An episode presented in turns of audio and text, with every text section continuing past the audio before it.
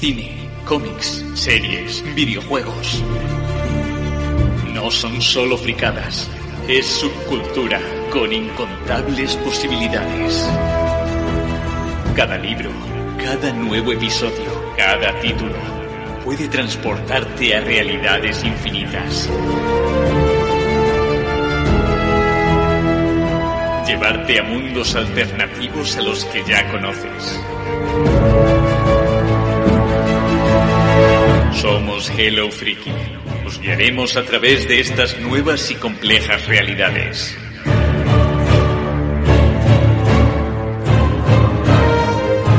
Escúchanos y cruza el umbral de la subcultura.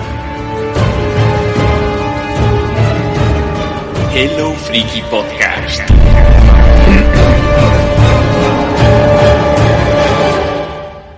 Bienvenidos, bienvenidas al 12x25 de Hello Freaky Podcast, un programa en el que nos podéis ver en directo a través de Twitter, de Facebook, de YouTube y también nos podéis escuchar en el podcast, pues en los lugares habituales. A los viejos y a los nuevos oyentes, pues un saludo muy grande de, de mí, que soy el presentador disfuncional en funciones, se nota, y de los compañeros que me van a ayudar o que van a hacer directamente el, programa que traemos hoy, que está dedicado al mundo de los cómics. Vamos a traer un montón de novedades y alguna que otra noticia. Voy a presentarlos. Están conmigo tres personajes bastante carismáticos e importantes para este tipo de programas. Voy a empezar presentando a Daniel Collado, que está ahí a los mandos de, de esta nave comiquera. ¿Qué tal, Dani? ¿Qué tal, Jaco? ¿Cómo estás? Hello, frikis, ¿cómo estáis? Pues nada, aquí deseando hincarle el diente al noveno arte, ¿no? Que a mí ya sabes que siempre que me mola y dices tú que hay muchas novedades, bueno, yo hoy he hecho un poco, iba a decir la trampa, ¿no? Pero sí que traigo dos cómics que no son novedosos, tienen uno más tiempo y otro menos, pero creo que eran dos cómics obligados para traer y que además están como, son antagónicos, están como en polos super opuestos de lo que es el mundo de la viñeta, ¿no? Eh, luego lo veremos, pero nada que ver el uno con el otro pero muy apetitosos, por lo que estoy viendo y por lo que he leído en el documento. Como también lo va a ser lo que trae Isra, que está por ahí. ¿Qué tal? Pues sí, yo intento traer un poco de, lo de siempre, tampoco cambio mucho. Un poco de, de manga y un poquito de, de novedades, bueno, novedades entre comillas, luego lo explicamos. Pero la verdad es que tenemos un montón de cosas de aquellas de comprar, de aquellas de guardar, de aquellas de leer, que es lo más importante. O sea, para almacenar, no, no seáis como nosotros, hay que leer. Y bueno, pues la cuestión es, la cuestión es que estamos aquí en este programa especial cómic y estamos muy contentos y muy contentas de teneros al otro lado. Ya veo, ya veo chicos, pues que se van conectando los amigos y amigas de Hello o sea que, que estamos ya casi casi empezando. Casi, casi. Falta presentar a, a, la otra persona que está por ahí escondida, Maite. ¿Cómo estás? Hola, ¿qué tal estáis? Bueno, más que personaje, personaja. Creo que soy una personaja. Y vosotros anticipabais un poquito lo que traéis. Esto es lo que traigo yo. Eh, Santa Familia. Bueno, todavía no ha salido del bucle del de, de especial Jesus.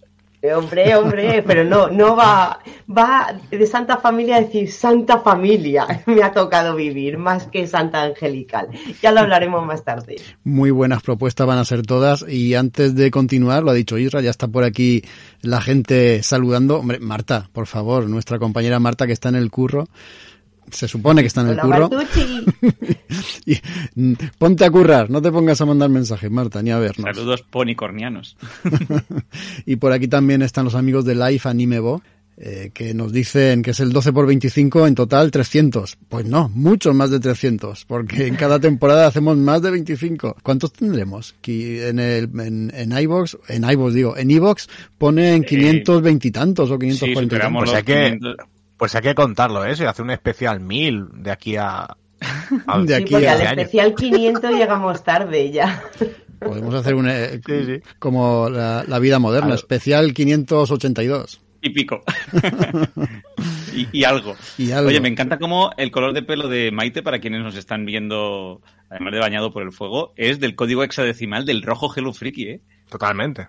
Claro, Maite, por Dios, ¿qué a ver, está, eh, porque te el rojo socialista y el rojo Hello Freaky. A ver, dijimos que nos teníamos que preparar para los directos, pues si hay que teñirse el pelo, se tiñe. Sí, sí quien no lo sepa es... Eh, Almohadilla FD021C. Es el rojo Freaky en código hexadecimal web. Venga, tenemos que hacer un programa de cómics y os veo muy disolutos. Va- vamos a, vamos a centrarnos. Va- vamos a centrarnos. Vamos a empezar con, bueno, con, con el programa en sí y, y después de la música que podrán escuchar los que nos sigan a, a- a través del podcast, pues comenzaremos con el programa.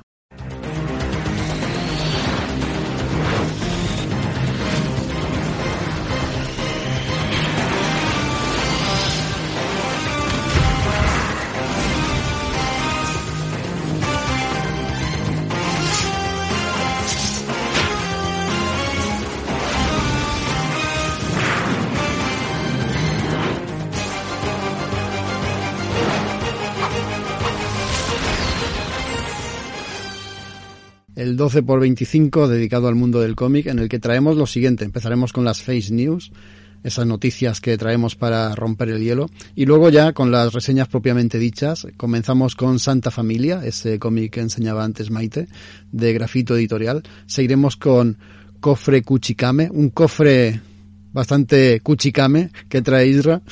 Seguiremos con Wine, después Sakamoto Days, Fan Home, una familia tragicómica, GTO Grid Teacher Onizuka, El hombre que jodió el tiempo y terminaremos con Sindicato del Crimen. Hay de todo, hay americanos, superhéroes, juvenil, europeo, hay de todo. Eh, como no podía ser de otra forma y, y lo que solemos hacer para que haya de todo también, pues esas noticias en las que hablamos de actualidad, de triste actualidad en este caso, porque, bueno, lo, lo, comentábamos en el grupo de Telegram, por cierto, hay que recordar que tenemos un grupo de Telegram muy animado. Nuestro amigo, creo que es Michael, ¿verdad? Como se pone el nombre en, en, en caracteres japoneses, pues no... Katakana, por lo menos. Sí, hiragana o katakana, se los pone ahí el, el hombre y, y, yo no sé si pone Michael, pero creo que sí. Nos avisaba de que Moto Abiko, Moto Abiko había fallecido un genio del manga que muchos, muchísimos, todo el mundo conoce por, por los animes que hicieron famosas algunas de sus creaciones. ¿Y quién no ha visto algún episodio, alguna película de Doraemon? Yo me acuerdo sobre todo de, del, del ninja. ¿Era Hattori el ninja? Hattori. Hattori el ninja, bueno, Hattori, yo, Hattori. Yo me lo pasaba muy bien con Doraemon, pero luego descubrí Hattori y me, me flipaba. Qué pena, ¿no? Que otro de estos genios que, que, tanto hemos visto, seguido y disfrutado con su obra se nos vaya. Pues la verdad Lo que pasa es que, es, que es muy interesante. Lo que pasa, eh, chicos, es que es muy interesante porque eh, sobre, sobre este hombre, claro, no queda muy claro quién, quién creó a Doraemon del todo. Es decir, hay que, hay que explicar pues que forma parte de un dúo mm. y que cuando hay dúos, pues queda el tema de la autoría un poco rara, un poco curiosa. Eh, podemos decir que si, bueno, si hubiera importancia en esto de crear a Doraemon, pues él estaría en segundo lugar, porque pues eh, la otra persona, pues el, eh, señor Hiroshi Fujimoto, pues sería el, el, el autor a todas todas, y él pues colaboró en esa, en esa creación, ¿no? Y estuvieron colaborando mucho tiempo juntos. Eh, estuvieron muchos años pues eh, trabajando juntos bajo el, el seudónimo pues tan, tan chulo este de Fujiko F. Fujio. ¿Vale? Que yo recuerdo, pues cuando, cuando descubrí Doraemon hace un montón, un montón de tiempo, pues y, y empecé a investigar sobre el autor, no, no encontraba nada, ¿no? A los, en aquellos 90 que esto de internet era tan complicado de todavía. Y, y realmente no encontraba nada porque eran dos. Y entonces, claro, este seudónimo, pues, eh, pues tiene, es un seudónimo pues que, pues que tiene a estos dos personajes, tiene a, a este, a este hombre, a Moto Abiko y a Hiroshi Fujimoto. Y hay que decir que, que ya un momento en que se separan, creo así de memoria lo digo porque no tengo por aquí, el 87 me parece que fue que se, que se separan y pues el, el, el que acaba de fallecer ahora, pues eh, podemos encontrar sus, sus mangas bajo el nombre de Fujio A Fujiko y el Fujio F Fujiko sería eh, Hiroshi, ¿no? Y bueno, lo que sí que es verdad que él es creador, como tú has dicho, Jaco, de Atorian Ninja. Y eso no se lo quita nadie. Es decir, que eh, ves a Atorian Ninja y te das cuenta que, que, tiene muchos mimbres de lo que es Doraemon. Funciona de hecho de la, de la misma manera. Sí. Es muy, muy similar. Y, y eso y ahí pues tienes tus pequeñas dudas de, de, de, cómo fue esto de la creación de Doraemon, que es algo, es algo que hoy no vamos a hablar, pero es algo bastante extraño y, y bastante oculto, eh, incluso ahora, ¿no? Que, que, estamos hablando de una serie que aún sigue en activo y aún sin ellos incluso va a seguir uh, pues produciendo episodios. Y de Kiteretsu, ¿eh? que no habla nadie nunca, que era otra serie, no sé si seguro que no se acuerda. Es que ahora en Pluto TV, hoy que vas a hablar de Kochikame, claro, claro, que Kiteretsu también era, bueno, Kiteretsu... Uh, Nunca, era, nunca eh, me gustó ese pseudo, esa cosa le pusieron de el, el, primo, el primo, de Novita, ¿no? El primo listo de Novita. El primo listo de Novita. Sí, sí, sí. O sea, Novita el primo tonto. Así lo llamaban, sí, sí, sí. Y era, era otro Doraemon, tío. Y bueno, yo hace poco estuve hablando en Freaky Pills de Dora Base también, que es este spin-off de, de los gatos cósmicos que juegan al béisbol. Jo, es que estos dos. Pero os iba a decir que a mí lo que me llamó la atención, y ya te dejo, Maite, perdona que te, te hemos cortado. Sí, antes, que la hemos cortado. fue que incluso incluso medios, no voy a decir especializados, pero sí del entorno otaku, eh, jolín, no hicieron esta distinción, ¿no? De que había sido Moto Abiko el que había fallecido y fue como, muere el autor de Doraemon, Fujiko F. Fuyo. Y saltó así como la noticia. Y, y, porque en mi entorno todo el mundo me lo empezó a mandar, ¿no? Lo típico que tus amigos, oh, ¿has visto esta noticia? Tú que eres muy friki. Y, tal. y es como, pero eh, creo que lo de el dúo de autores creadores de Doraemon es más desconocido que el propio final de Doraemon, ¿no? Con esa leyenda urbana. Bueno, que lo que, lo que hay que decir, lo que hay que decir una cosa, que esto es importantísimo, que él, Moto es el primer autor japonés publicado en España, que eso muy poca gente Ojo. lo sabe. Esto eh, fue una, una, bueno, una adaptación al cómic de la vida de, de Mao Zedong que se publicó en el 79 a través de Grijalvo. Pues eso, eso es de, es, es de Motoabico. Y muy, y muy poquita gente lo sabe, ¿no? Y es curioso que el primer autor eh, japonés publicado en nuestras fronteras fuese, fuese él, ¿no? Si yo para qué voy a hablar, si la verdad es que os estaba escuchando porque ni sabía que eran dos autores ni nada. Yo, a ver, más que nada comentar que Doraemon fue un, personaje muy querido y mira que a mí me pilló ya de mayor. No, o sea, no era una chiquilla cuando yo veía a Doraemon, pero aún así eh, me encantaba, me encantaba ese humor tan, tan blanco que tiene esas historietas, porque era una sucesión de historietas, una detrás de otra, y Novita sí que era el primo tonto porque era tonto de remate, que lo siento en el Pobrecito. alma. Pobrecito, pero si no venía a Doraemon a, a sacarle la papeleta no hacía nada y luego el resto del elenco, porque bueno, yo es que lo veía en valenciano, entonces los personajes, la verdad es que no me sé los nombres en valenciano. Llegan. Llegan, claro. el resto de, de, la pandilla, digamos, eran, era una pandilla porque además ponían sus episodios todas las tardes y, y era como tu pandilla, digamos, se metían en historietas, aventurillas ¿Y quién no hubiera, le hubiera gustado tener un Doraemon en su casa como mascota que le sacara cositas de la bolsa? Teníamos el robot Emilio, que era lo más parecido que hubo a Doraemon. Bueno. La, la, verdad, Maite, es que eso creo que todos lo hemos pensado. Es decir, yo creo que, que, la, que la, magia de Doraemon y, y, y, también de Atori, que, que, es muy similar. Es decir, Atori parecido, con sus trucos sí. ninja con, consigue pues todo lo que, lo que sea necesario. Y eso siempre lo hemos pensado. Es decir, alguien que nos saque las castañas de los fuegos cada vez que tenemos un problema ¿no? Y la, la, verdad que es muy chulo. Hay una cosa así un poco Pero más no tanto, triste, ¿eh? más triste que hay que decir, que es que la, la muerte de Motoabico ha sido un poco extraña. Ha sido un poco extraña y está en una investigación actualmente. Eso sí que sí que hay que explicarlo. Como Miura. Sí, se, se, la, uh, se lo han encontrado. Con los mangakas, ¿no? no sé, no sé. La verdad que es muy extraño. Y bueno, no será nada, pero parece ser que, que no, no está muy claro todavía el tema y están en ello. Això és el casquet volador. ¿Ves como yo también aprendí hey. con Doraemon? Valenciano, gracias a eso, catalán, sí. Soy bueno, eh, ya lo he dicho Dani antes, pero va, para acabar esto que estamos hablando, decir que, que se puede ver muy fácilmente a Torian Ninja en Pluto TV, ya lo hemos dicho, pero, pero por si acaso alguien queda dudas, gratuitamente. O sea, tenemos ahí todo a Torian Ninja de manera gratuita y la verdad que es un que es una pasada. Y Kiteretsu también. Kiteretsu sí, y Kochikame, que luego vas a hablar de ello. Kochikame, que, que luego hablaré. Sí, sí. Una maravilla todo y sin el... quererlo todo el anime que hay en Pluto TV en varios canales, hay que decirlo además. Tiene moderno, clásico. Plataforma gratuita. Sí. sí. Aplicación también la podéis descargar para el móvil. Un canal y... solo para Star Trek Discovery, que lo veo en bucle. Me lo pongo en modo pecera. También hay. Sí. Una pasada. Bueno, antes de continuar, Marta nos ha puesto aquí una estrofa de la canción de la intro de Doraemon en valenciano. Que brillen alegres al sol. Pero está la, está la valenciana, está la valenciana. Es muy diferente, ¿eh?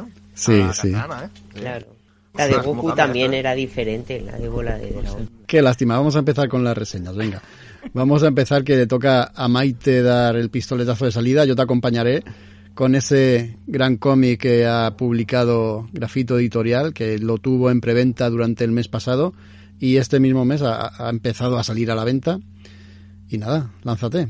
Pues eh, es un cómic que, ganó el premio Euskadi de literatura en, en el 2018.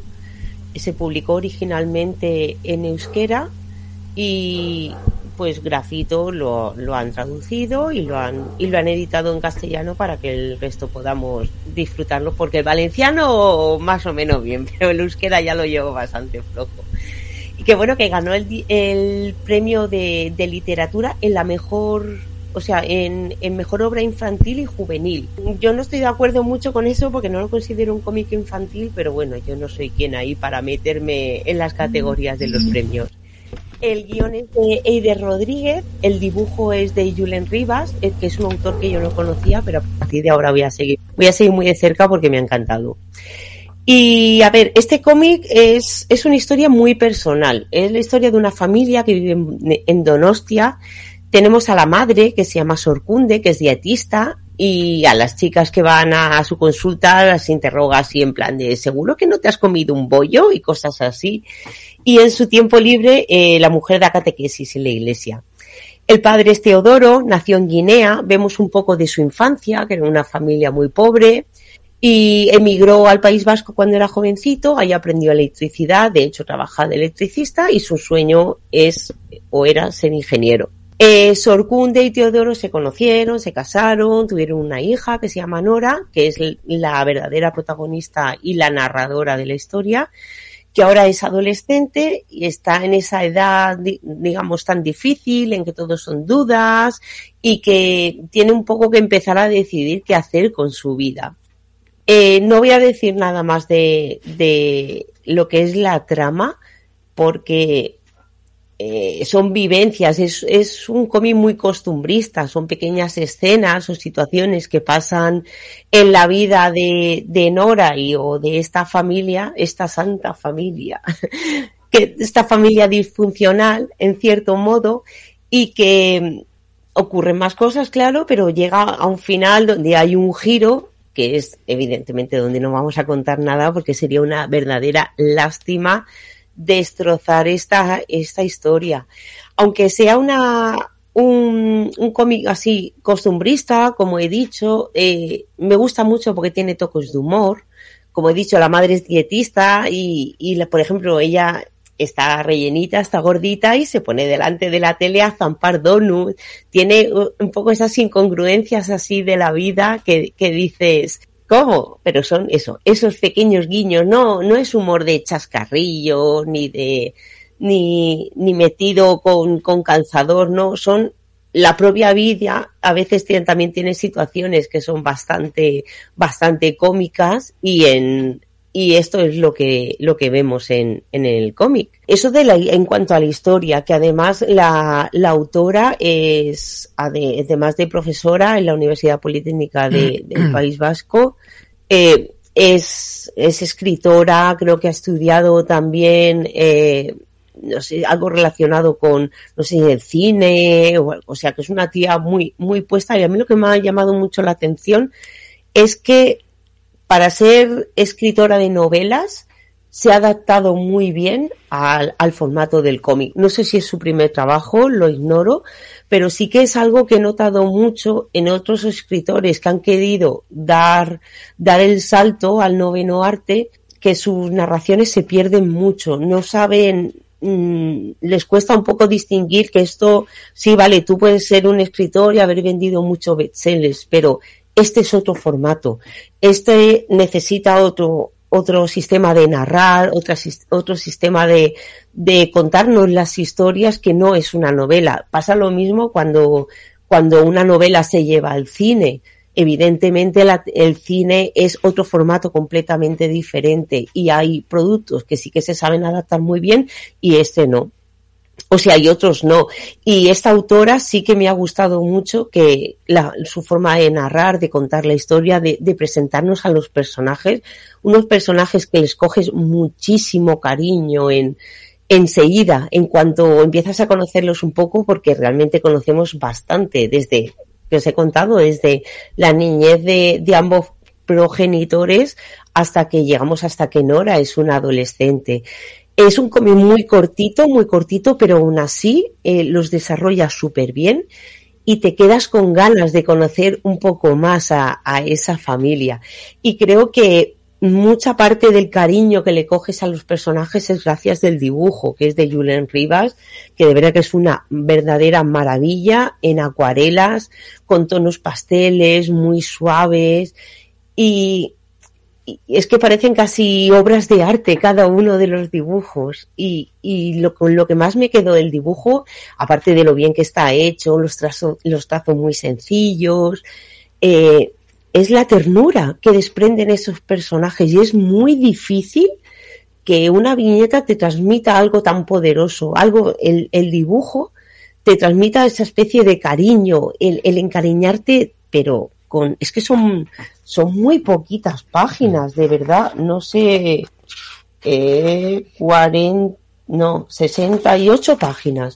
De verdad que es un cómic muy cortito y, y le he tomado más cariño a esos personajes que, por ejemplo, a los de la, a los de la novela gráfica que vamos a traer luego de Anillo, que es mucho más larga, también tiene pinceladas de lo que estoy diciendo en relación a la familia y eso, y aunque está mucho más desarrollada, no le he tomado tanto cariño como le he cogido a estos personajes.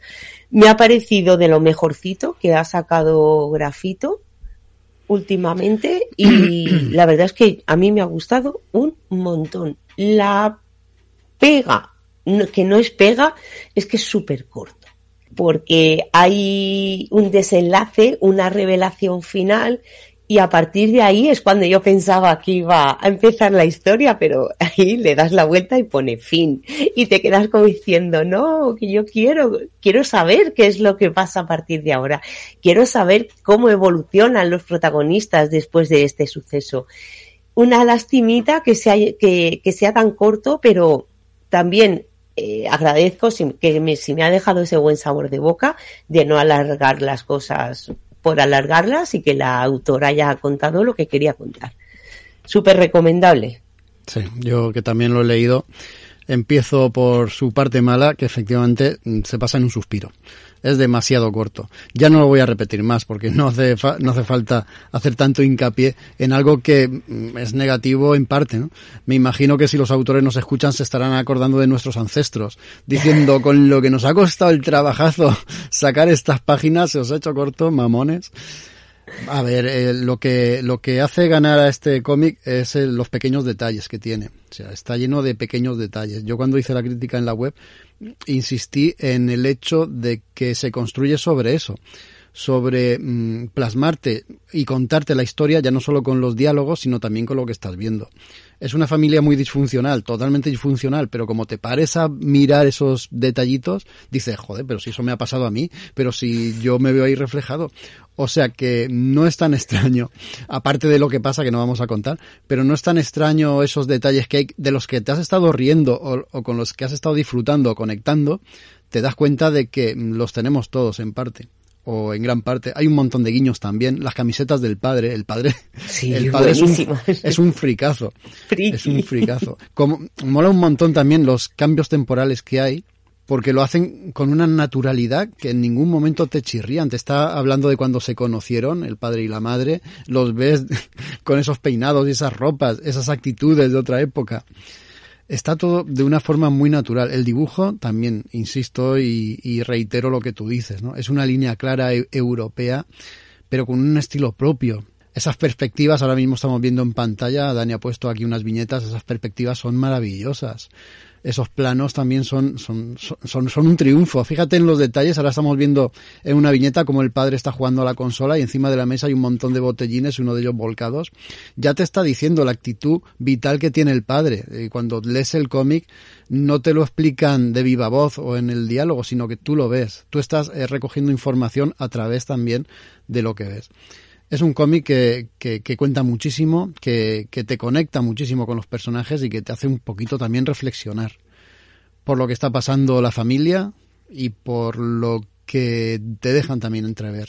Una pasada, un cómic intimista, un cómic con mensaje, con capas y sobre todo con mucho arte. Muy, muy recomendable. A mí también me parece de lo mejor que ha sacado Grafito. Muy buena pintaza tiene, la verdad. Y como dice Maite, ya viendo estas imágenes que las ha puesto Irra, oh. Jaco, que, que, hoy se ha currado la parte gráfica y visual de, este programa, eh, Jolín, me parece que está en eh, lo que decíamos, en, al otro lado de lo que va a ser eh, Stefan Home de, Alison Berger, ¿eh? que es otra familia que tela. Pero a mí es que este tipo de historias me atrae mogollón, ¿no? Ese punto intimista que dice Jaco. Al final, eh, bueno, pues te identificas con muchas cosas, ¿no? Y otras dices, uff, menos mal que mi familia no es así, o uh, ojalá mi familia fuese así. ¿Qué luego dices? Pero es que las familias perfectas no existen. Ay, es o sea, esa, claro, esas familias que vemos en las sitcoms o vemos, eso es mentira. Como todo. En todos los lados cuecen habas, entonces es inevitable que no sentirte eh, lo que ha dicho lo que ha dicho Jaco decir coño es que esto también ha pasado en mi casa enséñalo, enséñalo un momento Maite el cómic. Eh, el tamaño es formato europeo álbum europeo. Sí totalmente. As, así es como se grande, disfrutan sí sí así es como Sí, se sí, disfrutan sí. de verdad la- los maravillosos dibujos que trae Pin- las, Sí, pinturas Es corto, Eso la corto, gente mayor, grande. la gente mayor que ya usa gafas.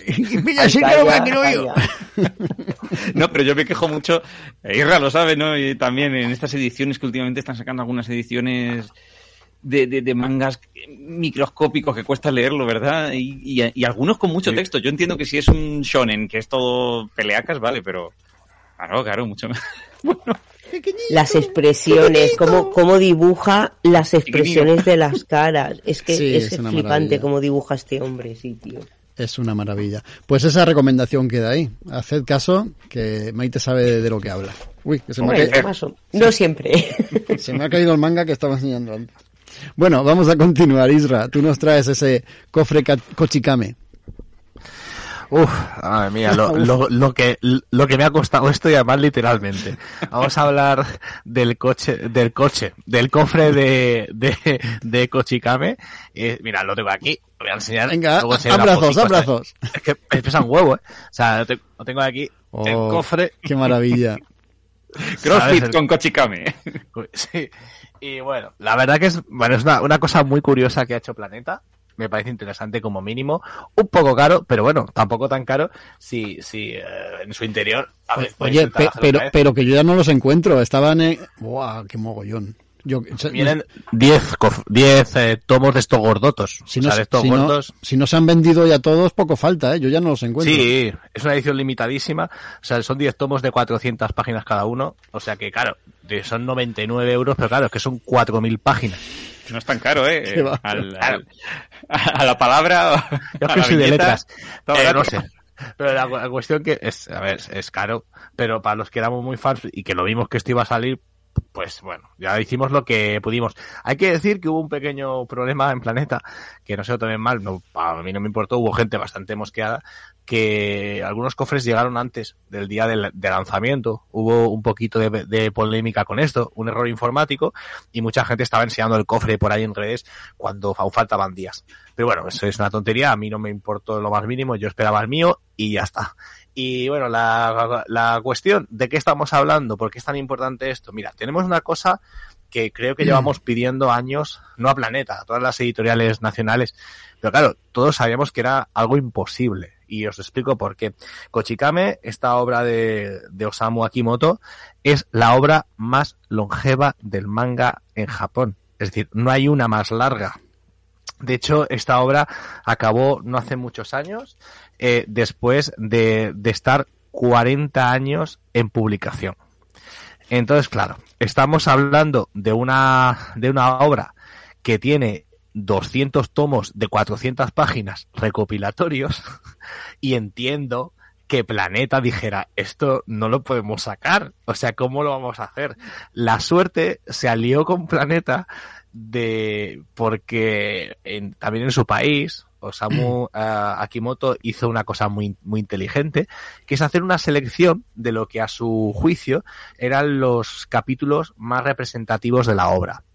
Y entonces, pues, esa selección es la que tenemos recopilada en estos 10 tomos en lugar de los 200.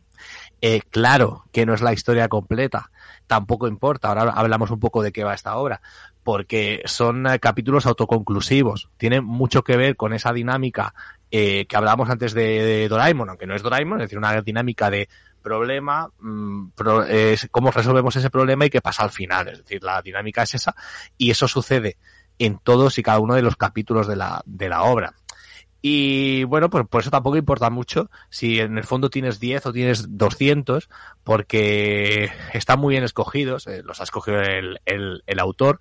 Podemos ver eh, pues capítulos de todas las épocas y podemos ver capítulos eh, que tienen que ver uh, con, con, bueno, con muchos momentos interesantes de esta, de esta, de esta obra. ¿eh? He sacado uno en vez de los 10, por suerte no tengo los 200, pues ya sería, no cabría la habitación. y, la verdad que, que, es una, es una obra muy chula. Mira, pongo ahora mismo para que veáis en pantalla.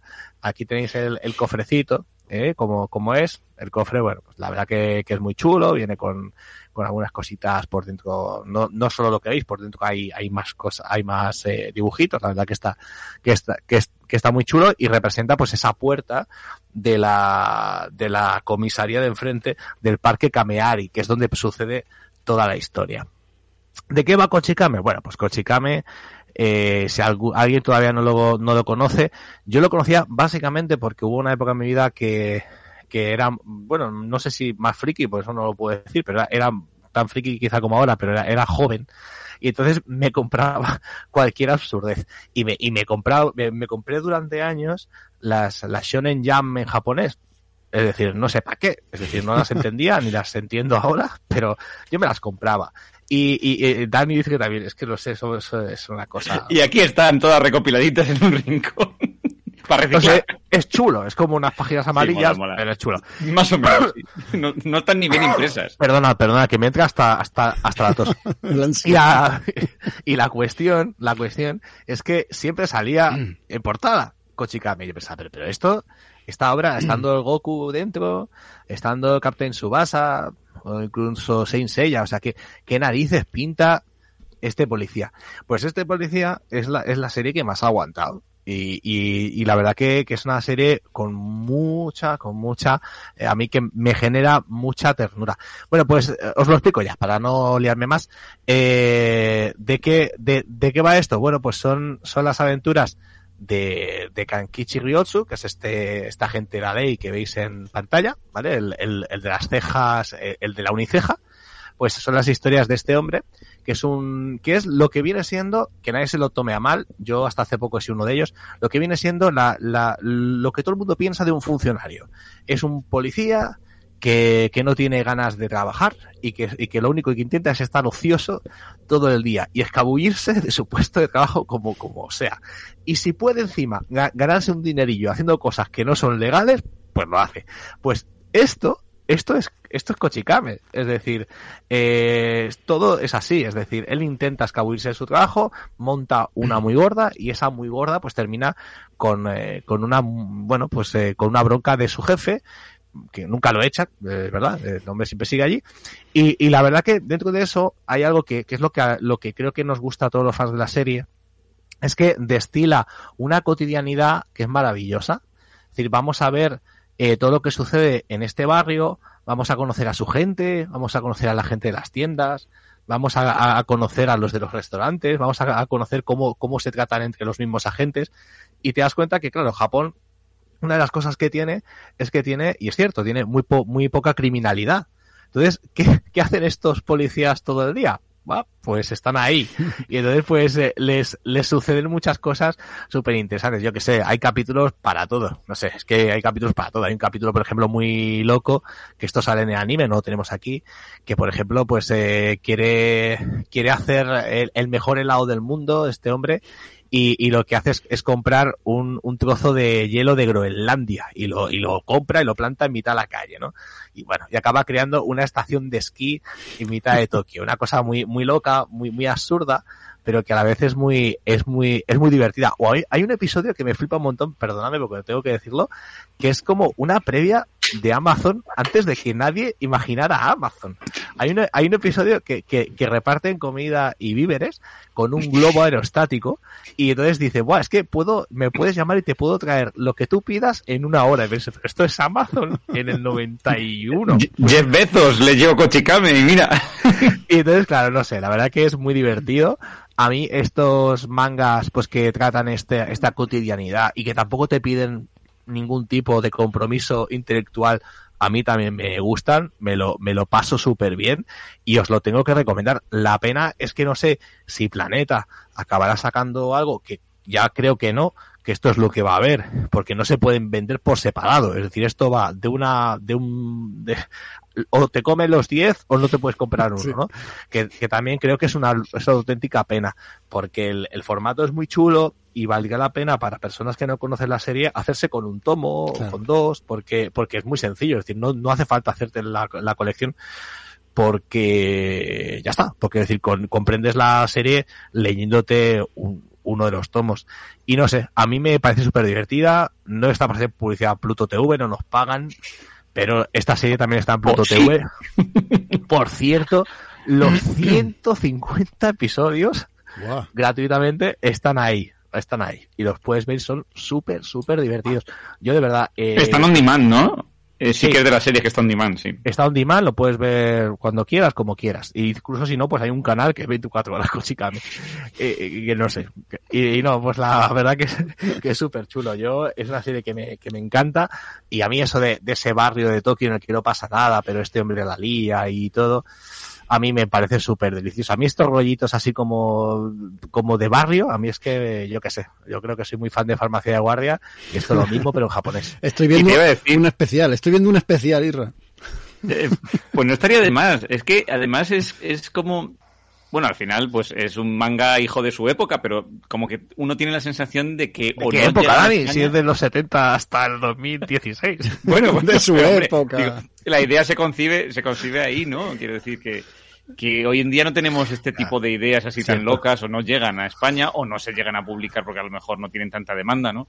Y, y por eso mola, ¿no? Que, que tengamos Claro, pero es lo que eh, es lo que me flipa, es lo que me flipa mucho, es decir, ¿cómo puede ser tan entretenida, tan adictiva una serie, bueno, es que estamos hablando de lo mismo de Doraemon otra vez, de una serie cuyo eh, esquema es el mismo siempre. Es decir, siempre es lo mismo. Es decir, uh -huh. es una locura que se le ocurre a este hombre, este hombre la intenta hacer posible y luego tiene consecuencias. Pero eso te lo puedes tragar una y otra vez y sigue siendo igual de divertido. Pero alucina la apreciación que, que, que voy a hacer porque últimamente me estoy dando cuenta, hablando con gente más entre 18 y 20 y muy poquitos. Como yo. Eh, como tú, Jaco, eh, otakus que están súper enganchados pues a Keroro, a Bobobo, a este Kochikame, sí. a series que dices, y son series de las que nos gustan a nosotros, de viejo otaku, ¿no? Pero, pero sí, sí, no sé si porque aprecian el valor que en realidad tienen estas series o porque buscan algo distinto, porque esto que decimos, ¿no? Que en el, en el océano de manga actual a lo mejor no existen títulos tan divertidos como este Kochikame. Bueno, a mí lo que me flipa, y ya con esto acabo, no me hago más pesado el tema, pero sobre todo el, el dibujo de Kochikame claro, jiji jaja, esto es de humor, jiji jaja, tal. Pero claro, es que el, el dibujo que, que, que tiene en algunas páginas es como para, es como para alucinar, de decir, es decir, claro, es que aquí también tenemos eh, un poco la cosa de que el humor, pues no importa lo que hagas, ¿no? Y, y, y, y esta gente se lo trabaja hasta, hasta el milímetro. Es que hay, por ejemplo, hay, hay un capítulo que, que el protagonista compra compra un avión, bueno, no sé, y entonces hay una, una especie de, de, sí, sí, es que está, lo explican que estaba, que estaba de moda Top Gun y dijo, pues voy a hacer un capítulo con aviones, no, no, esto es así, tal cual, y entonces el capítulo ahí es, hay como momentos en el manga, pues que de, de, de aviones atacando y tal, O sea, es que dices, este, este dibujante, este hombre, podía haber dibujado lo que hubiera querido. ¿No? Porque, porque es que no tiene muchos límites estilísticos, que le, lo aguanta todo. Y por eso yo creo que, que es un manga muy a reivindicar, va, que los amigos de Planeta se le ocurren un poco y lo saquen de otra manera para que la gente pueda, pueda disfrutarlo.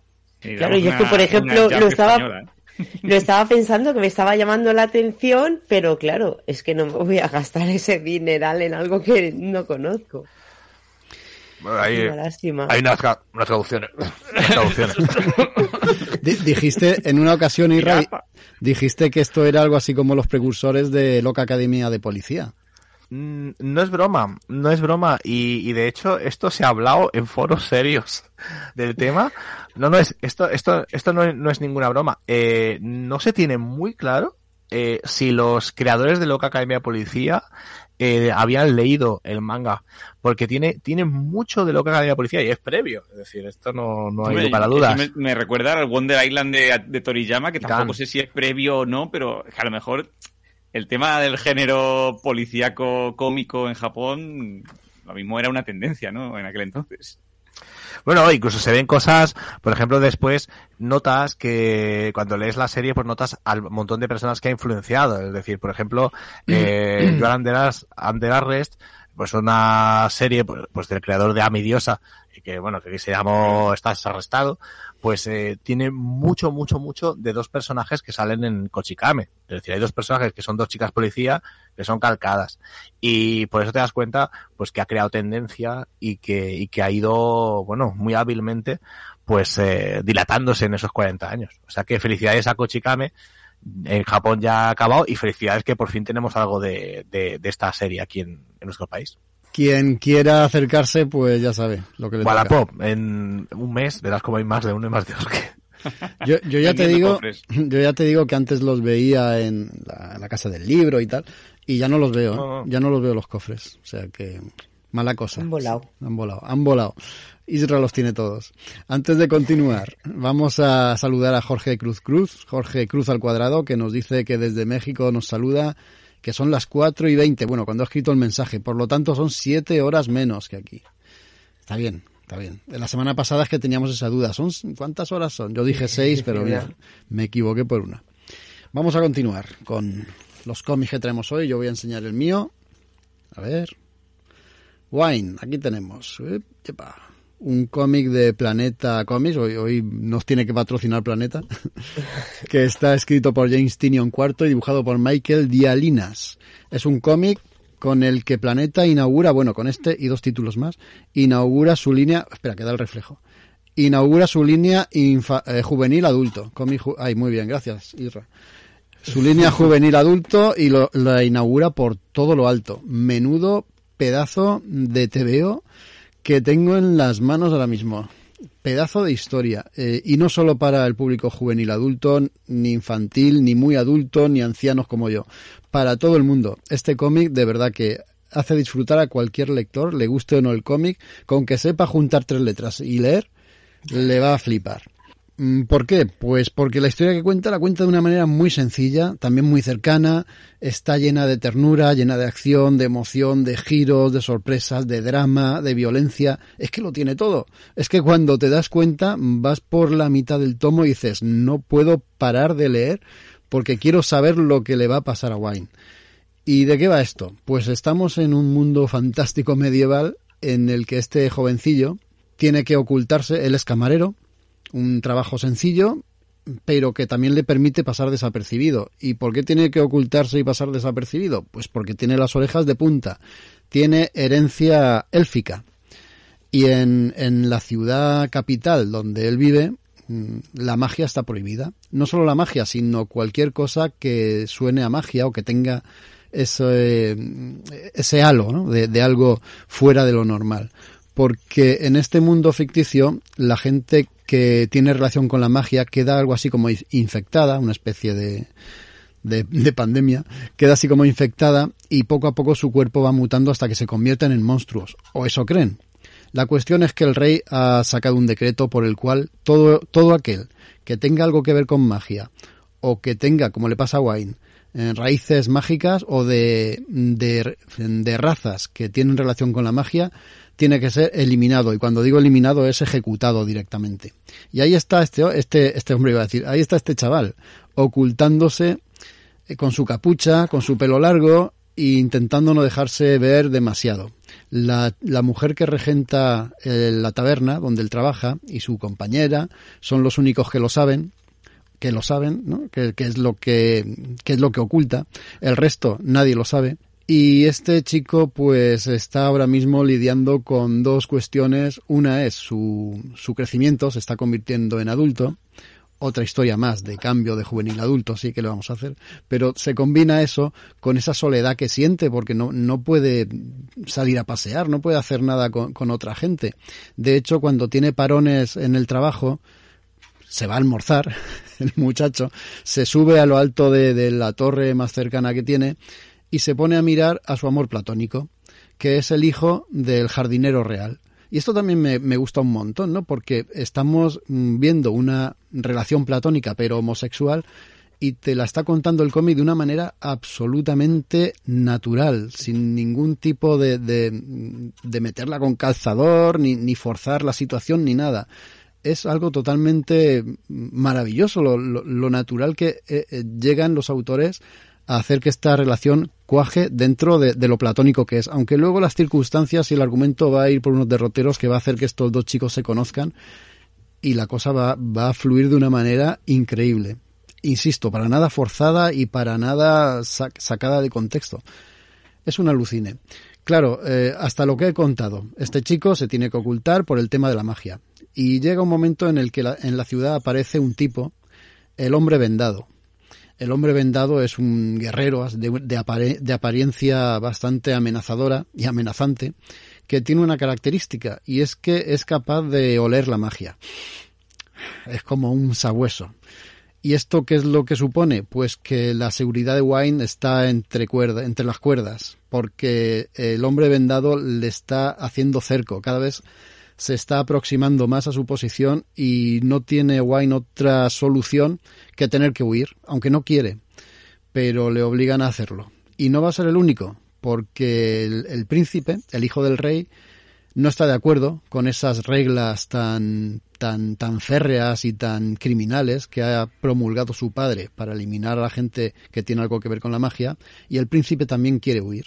Y en esa huida, pues eh, se juntarán. ¿Estoy contando demasiado? Pues no, no, no estoy contando demasiado. Eh, todo esto sucede de una manera muy entretenida y es solo el principio.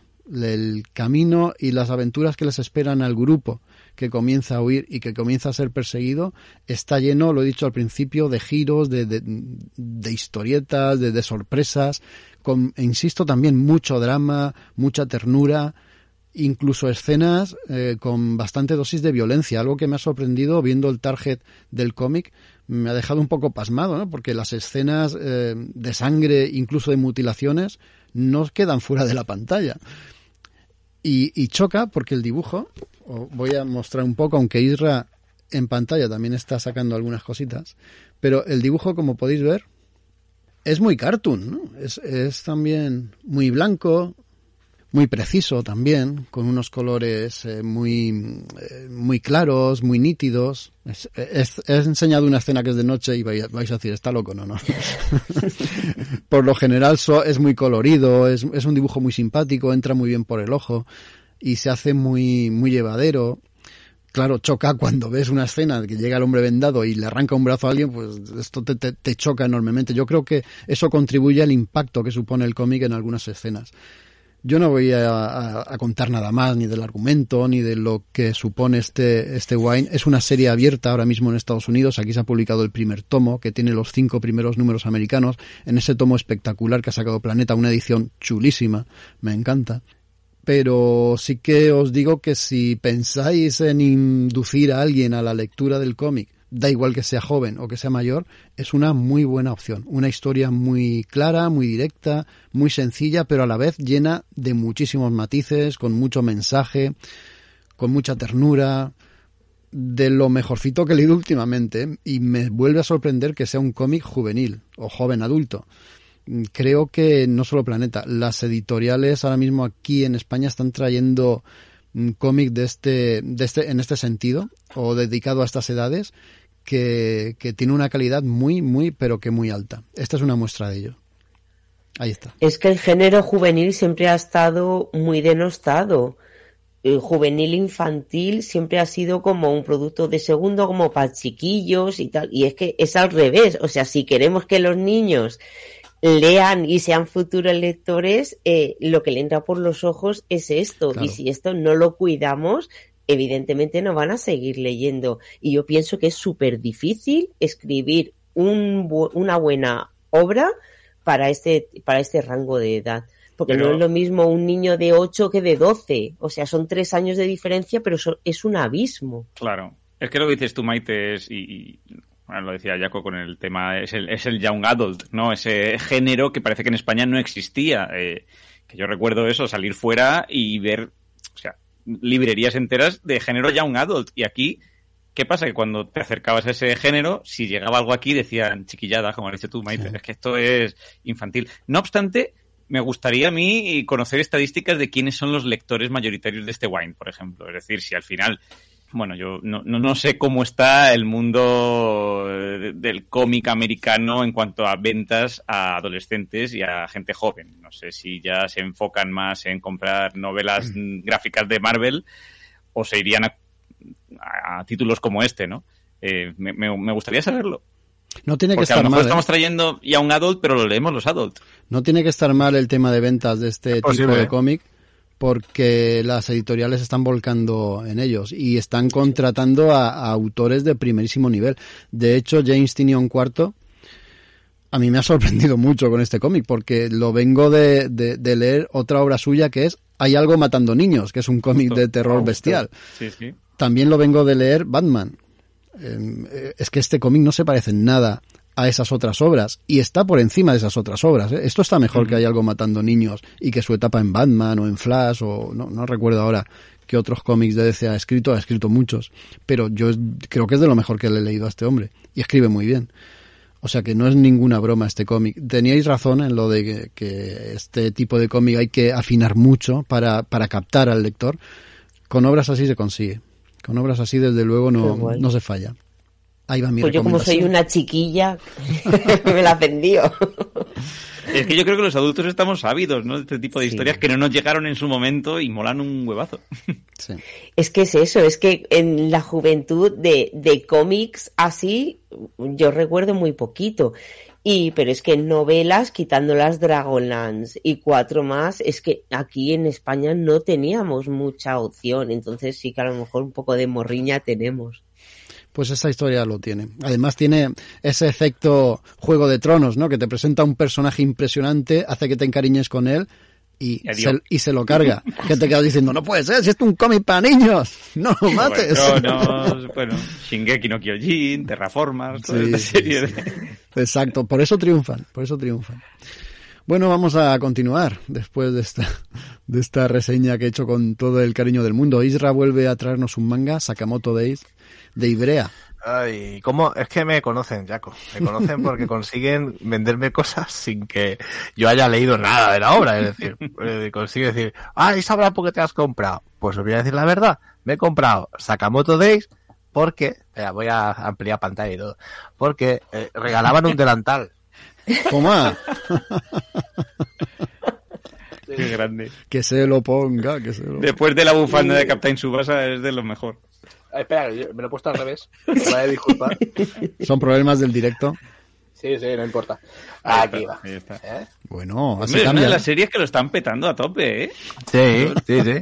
Lo veo Pues claro, mm, regaló un delantal con el, con el manga y digo, pues no me lo compro yo.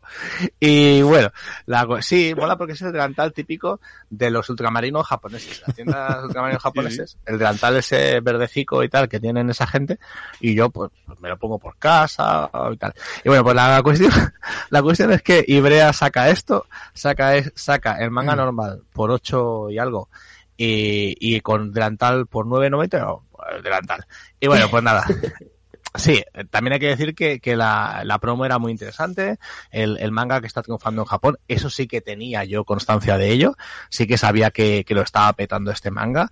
Pero es algo que sorprende. Y sorprende porque hoy sí que es verdad que sin pretenderlo, estoy trayendo cosas, obras que son muy interesantes, pero son completamente intrascendentes. Es decir, estoy trayendo obras que no nos van a sorprender con, con, vamos a ver, que no es Evangelion. Es decir, no, no, no vais a encontrar aquí, oh, oh, ¿qué es esto? ¿Qué pasa? No, no es Death Note, ay, ¿qué pasa aquí? No, es decir, son obras que, que te las lees fácil, que con una neurona te basta, y eso es muy interesante también en muchos momentos. Es decir, sobre todo en ciertos momentos de la noche, ¿eh? sí, sí. hace falta. Decir, esto me lo leo con una neurona y ya está. Pues esta, esta obra, el Sakamoto Days este, es muy interesante. ¿De qué va esto? Pues bueno, es, es bastante sencillo. Sakamoto, este hombre, bueno, voy a ampliar, porque tengo aquí las imágenes, así no tengo que enseñar la pantalla, la, ¿vale? Pues bueno, pues eh, este hombre que estáis viendo con las, con las, con las gafillas y tal y con la pistola, pues este, este es, este es Sakamoto. Este hombre es una especie, es un asesino a sueldo, muy, muy importante. Había sido el, asesino más importante de su generación. Es como una especie de estrella de los sicarios que puede matarte casi con un dedo. Y en un momento de su vida, pues tiene un problema. Un problema que a, a más de uno le ha pasado. Eh, descubre el amor y ese amor le dice que si quiere seguir eh, con esa, con, con su mujer, pues tiene que dejar de matar y tiene que irse a atender una tienda. Claro, tiene, claro, tú eres un asesino en serie, hay que decirlo, y, y ya no, gracias al amor. Pues, pues, pues la, pues, pues, la cuestión es que tiene que retirarse a una de estas tiendas, a estas especies de 7-Eleven que, que, hay en cada esquina en, en, Japón, y tiene que irse a trabajar ahí a vender, pues, pues, alimentación, a vender lo que sea. Y entonces, pues este hombre se retira y le pasan dos cosas. Una, porque es feliz con su vida, y dos, que se engorda mucho, mucho, mucho, que es este personaje que estamos viendo. Entonces, en algunos momentos de la, de la historia veremos a un Sakamoto delgado, que significa que estamos en el pasado, en otros momentos pues veremos a un Sakamoto muy gordote que está en el presente. Luego, ¿qué es lo que pasa? Pues tiene este, este chico, este personaje rubito que estáis viendo, es en el primer tomo, eh, pues le, le dicen que tiene que ir a matarlo. Es decir, dicen, bueno, tienes que ir a matarlo porque Sakamoto nos ha machacado a, una de las muchas mafias que hay en Tokio, nos ha machacado vilmente y tienes que acabar con su vida porque hemos descubierto que está eh, detrás de la, de, del, bueno, detrás de esa tienda. Es decir, hemos descubierto que ese gorderas que vende hamburguesas es el, es el asesino. Entonces, pues, va a matarlo y cuando descubre la vida que Sakamoto ha escogido, se siente tan atraído que le pide por favor que, que, sea su maestro, sea su sensei, y que le enseñe a estar detrás de la tienda con esa perspectiva de los asesinos. Y la verdad que es que es una pasada, a mí me, me lo estoy pasando muy bien, es una serie súper divertida, muy agradable, con mucha acción, que, que tiene todo y, y, y realmente es súper chula. Es decir, la idea es muy interesante. ¿Qué es lo que pasa? ¿Qué vemos que va a pasar? Bueno, pues que han descubierto, después de sus años, de, sus años de retiro, de esconderse detrás de la barriga y detrás de esa, de esa papada, pues a, todos han descubierto que Sakamoto está allí y por lo que parece van a pa empezar a pasar por la tienda un montón de asesinos que se lo quieren cargar. Y entonces, pues esto, esto es lo que, esto es lo que va a suceder y la verdad que es muy chulo, ¿no? El personaje, pues, de la, de la, de la mujer de Sakamoto, que realmente es la que manda, realmente es la que corta el bacalao y no importa tres pepinos que te haya sido un asesino chunguísimo, es decir, la mujer es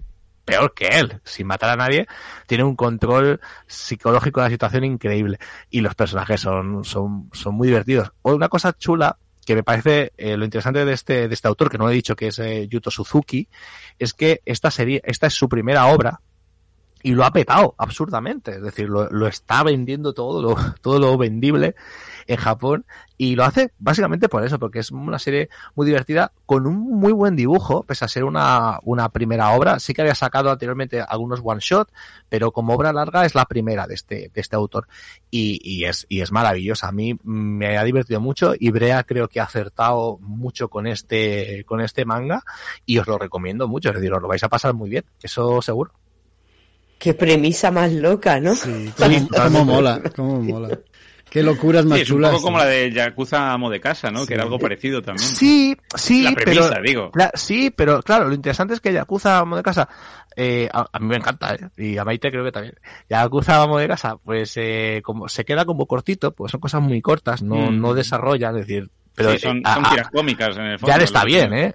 Ya le está bien. Pero en este caso sí que sí que tiene una historia pues mucho más lineal, es decir, pues eh, tiene pues relación entre un capítulo y otro y no son eh, pequeños trocitos, ¿no?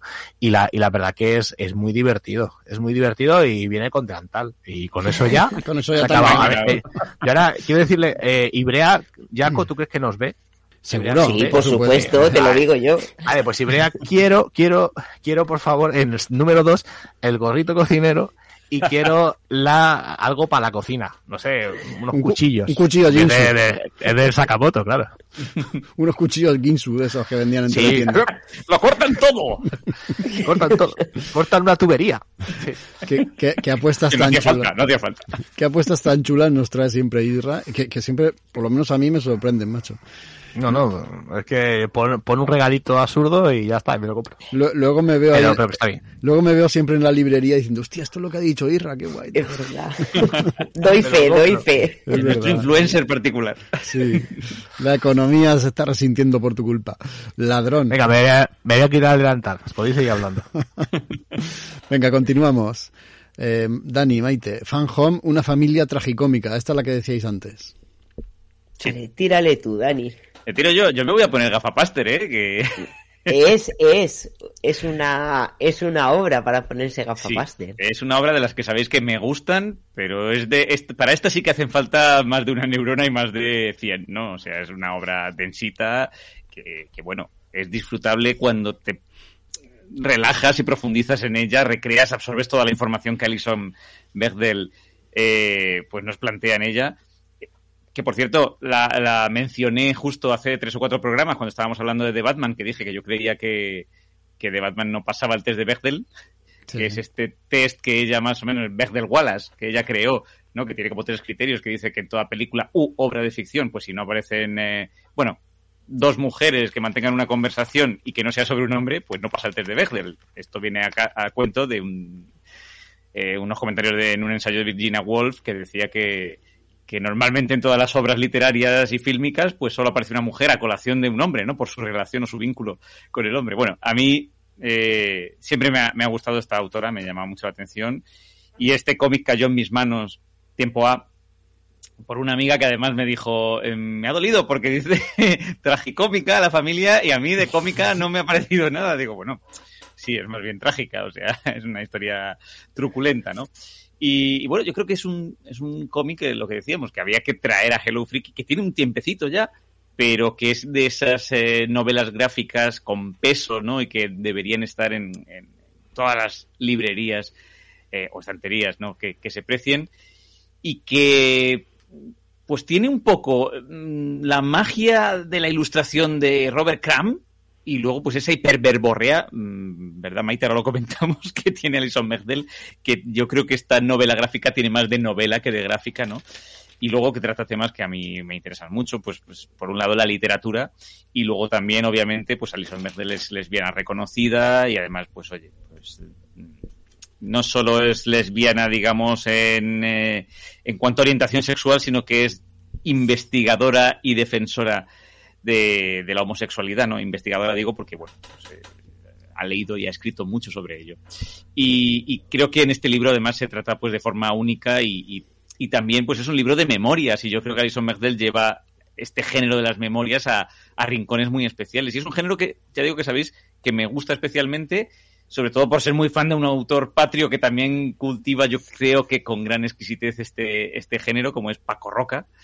Y yo leía Fan Home y a mí me recordaba eh, pues al Jardín de las Delicias o a los surcos del azar, manteniendo las distancias obviamente, porque la historia, y es verdad, la narrativa tienen poco que ver con, con las de Paco Roca, pero sí que se asemeja un poco en lo que es el ejercicio descriptivo, ¿no? El, el retrato, en este caso, pues de una estampa familiar muy distinta a la de esa santa familia que comentábamos antes, bastante más compleja en otro sentido, y luego una relación paterno-filial, padre-hija en este caso, aparentemente insustancial, ¿no? Pero que, bueno, que deja unas cicatrices tanto en la autora como en ti cuando lo estás leyendo, ¿no? Que, imborrables. Y bueno, yo lo que digo, creo que tiene más de novela que de gráfica, porque en sus 230 páginas el número de billetas es importante, pero el volumen de palabras por página es tremebundo. O sea, son 230 páginas que vais a tardar un huevete largo en leer porque hay, hay de todo. O sea, por un lado está la descripción de los acontecimientos en primera persona, ¿no? Por parte de la autora. Eh, luego tienes pues los diálogos de los personajes representados en cada una de las viñetas, ¿no? Atrapados en esos momentos en el tiempo que se entrecruzan, porque además tiene una narrativa pues eh, poco lineal, ¿no? Ella va y vuelve hacia adelante y hacia atrás, ¿no? Y luego eh, todo esto convive con fragmentos de cartas eh, que se escribía ella con sus padres, eh, sus padres Fotos, entre sí cuando eran novios, fotografías y luego fragmentos de obras literarias que están por doquier y que también son una parte importante de la narración, pero, pero que además están ahí para que te leas los parrafacos enteros porque al final Alison Bechdel te está dando pistas, ¿no? En esas líneas, eh, bueno, son elementos que complementan la historia que ella te está contando, ¿no? Por eso yo creo que es un cómic para los amantes de las palabras, o sea, sin, sin duda, eh, ella tiene un lenguaje muy rico, eh, Maite, hay, hay cuestiones que incluso hay palabras que uno se va al diccionario, ¿no? A ver las acepciones. Y, y luego, pues eso, creo que tiene imágenes espectaculares, eh, sí, algo así al azar también. Eh, a mí me parece que esta mujer dibuja, mira, pues justo en esta viñeta está recreando incluso fragmentos de películas y demás. Habla mucho del Gran Gatsby, en este caso es la versión de Robert Redford del 74. eh, y lo hace pues con una limpieza de trazo y pues es un panelado, un viñeteado súper, súper, súper chulo. Eh, y, bueno, ah, joder, que no estoy contando lo importante es eso, esa relación eh, paterno-filial. Eh, no reproduzco mucho lo que ocurre, pero eh, simplemente os dejo un poco esa premisa de que el padre, Bruce Bechdel, parece un señor, pues el típico, es profesor de literatura inglesa, bueno, profesor de inglés, eh, de día y de noche es el dueño y gestor de una funeraria, que de ahí viene un poco el nombre de- del título, ¿no? Fan Home, no es tanto la casa divertida, pero de ahí un poco la gracia, como el fan viene de, funerary, ¿no? De, de funeraria. Y, y bueno, pues es un señor que le encanta la decoración, la restauración, tiene una casa neogótica de tiempos de la guerra civil, eh, la ha restaurado entera durante 20 años, eh, un se- un señor muy, muy extraño que solo le gusta la literatura, la jardinería y tal, y es súper frío, súper distante, súper borde incluso con sus hijos, ¿no?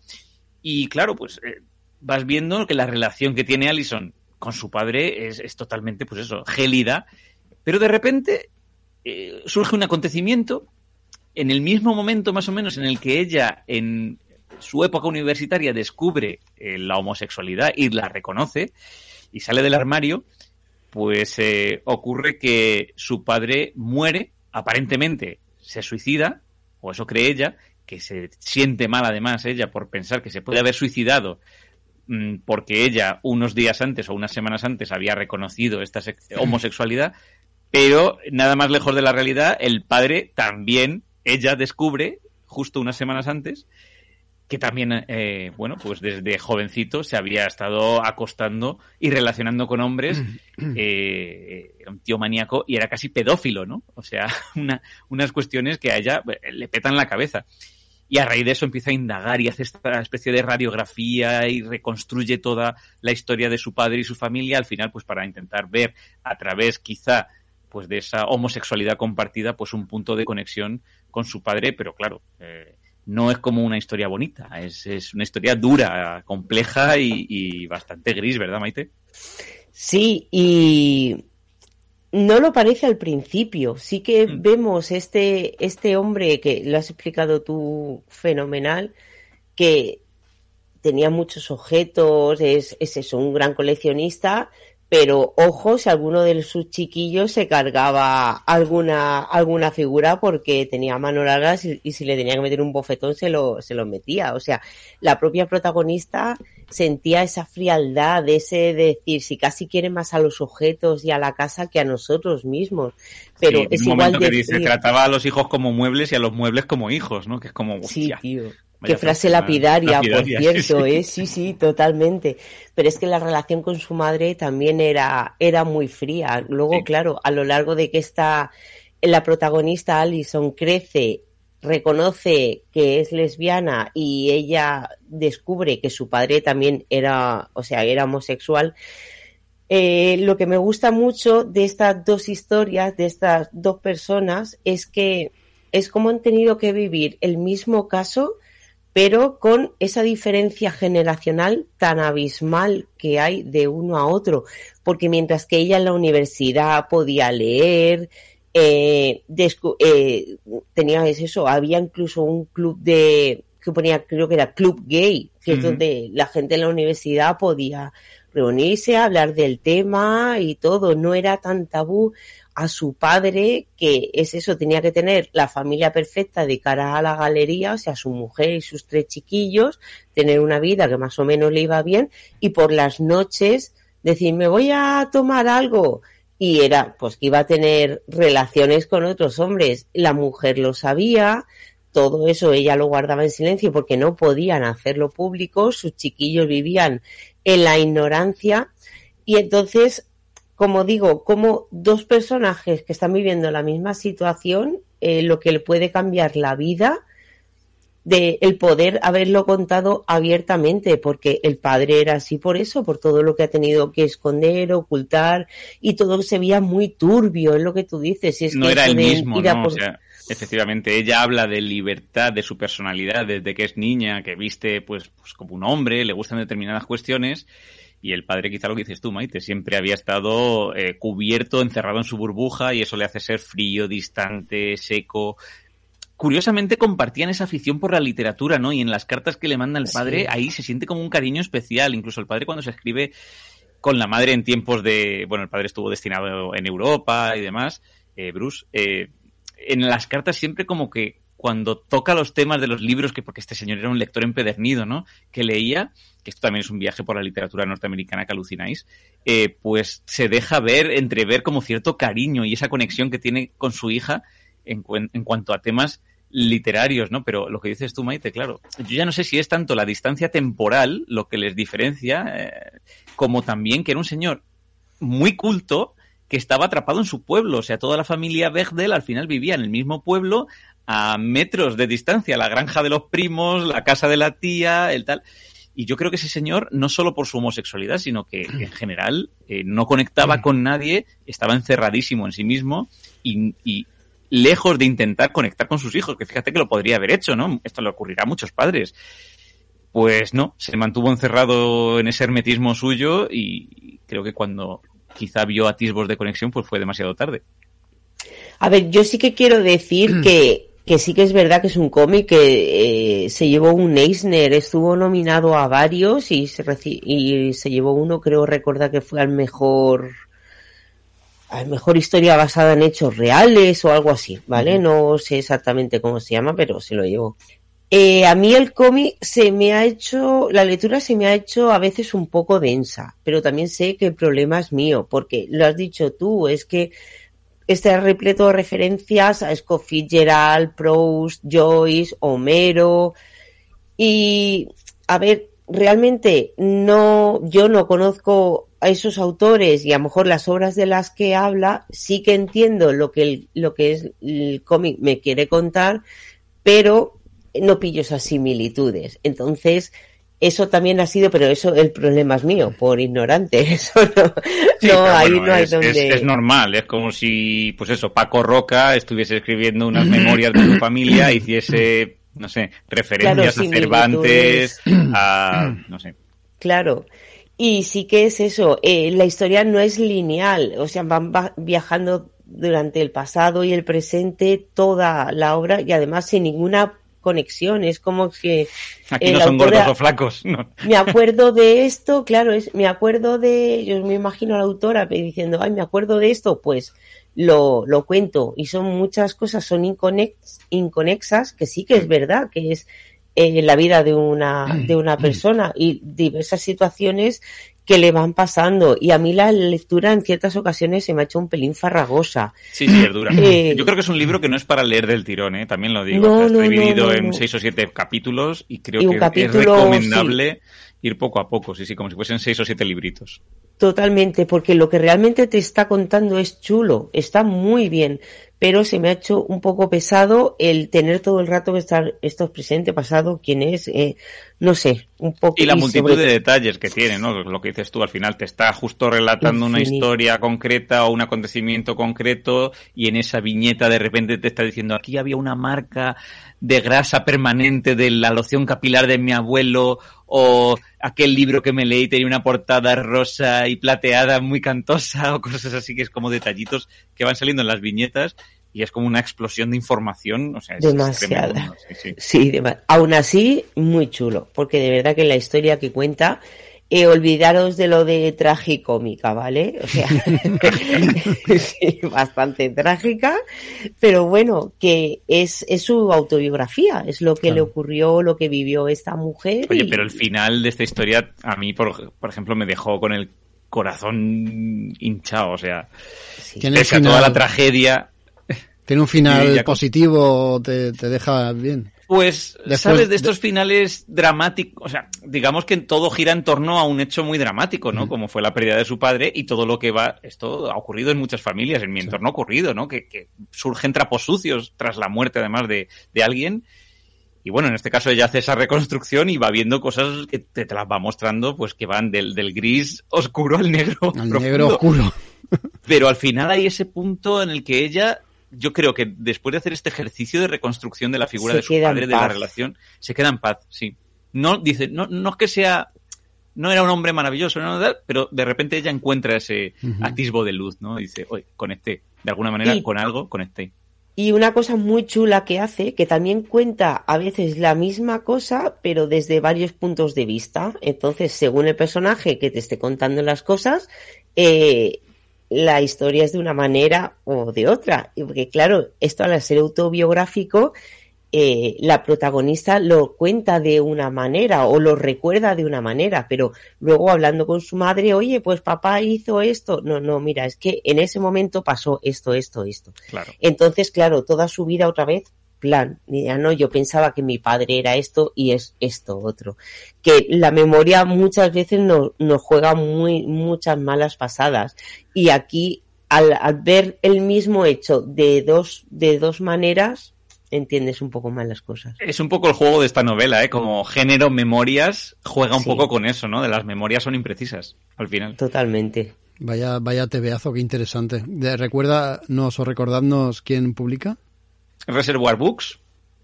Y pues eso, ya, ya- ya no sé, de precio ya no sé cómo estaba esto. No, lo- no lo digas, mejor no lo digas. En la biblioteca, en las bibliotecas es posible que esté. Es Sí, el- sí, es, muy, es sí. muy posible, ¿eh? pero y en las tiendas de cómics sigue estando, que yo de vez en cuando lo, lo veo. O sea que, porque yo esta edición que tengo, por ejemplo, es del 2016, la historia es del 2006, por eso decía que, y esta edición que tengo yo es del 2016, pero vamos que se puede seguir encontrando en, en porque esto es de una editorial norteamericana más súper rara que se llama Houghton Mifflin Company, y, y bueno, Reservoir Books se hizo con, no, no se hizo con los derechos, es como que, que esta editorial norteamericana le hizo una cesión de te dejo que lo publiques, una cosa muy rara. Sí, Reservoir Eh, Books en, en Estados Unidos es muy potente, me imagino que Sí. algo habrán tenido que ver, ¿no?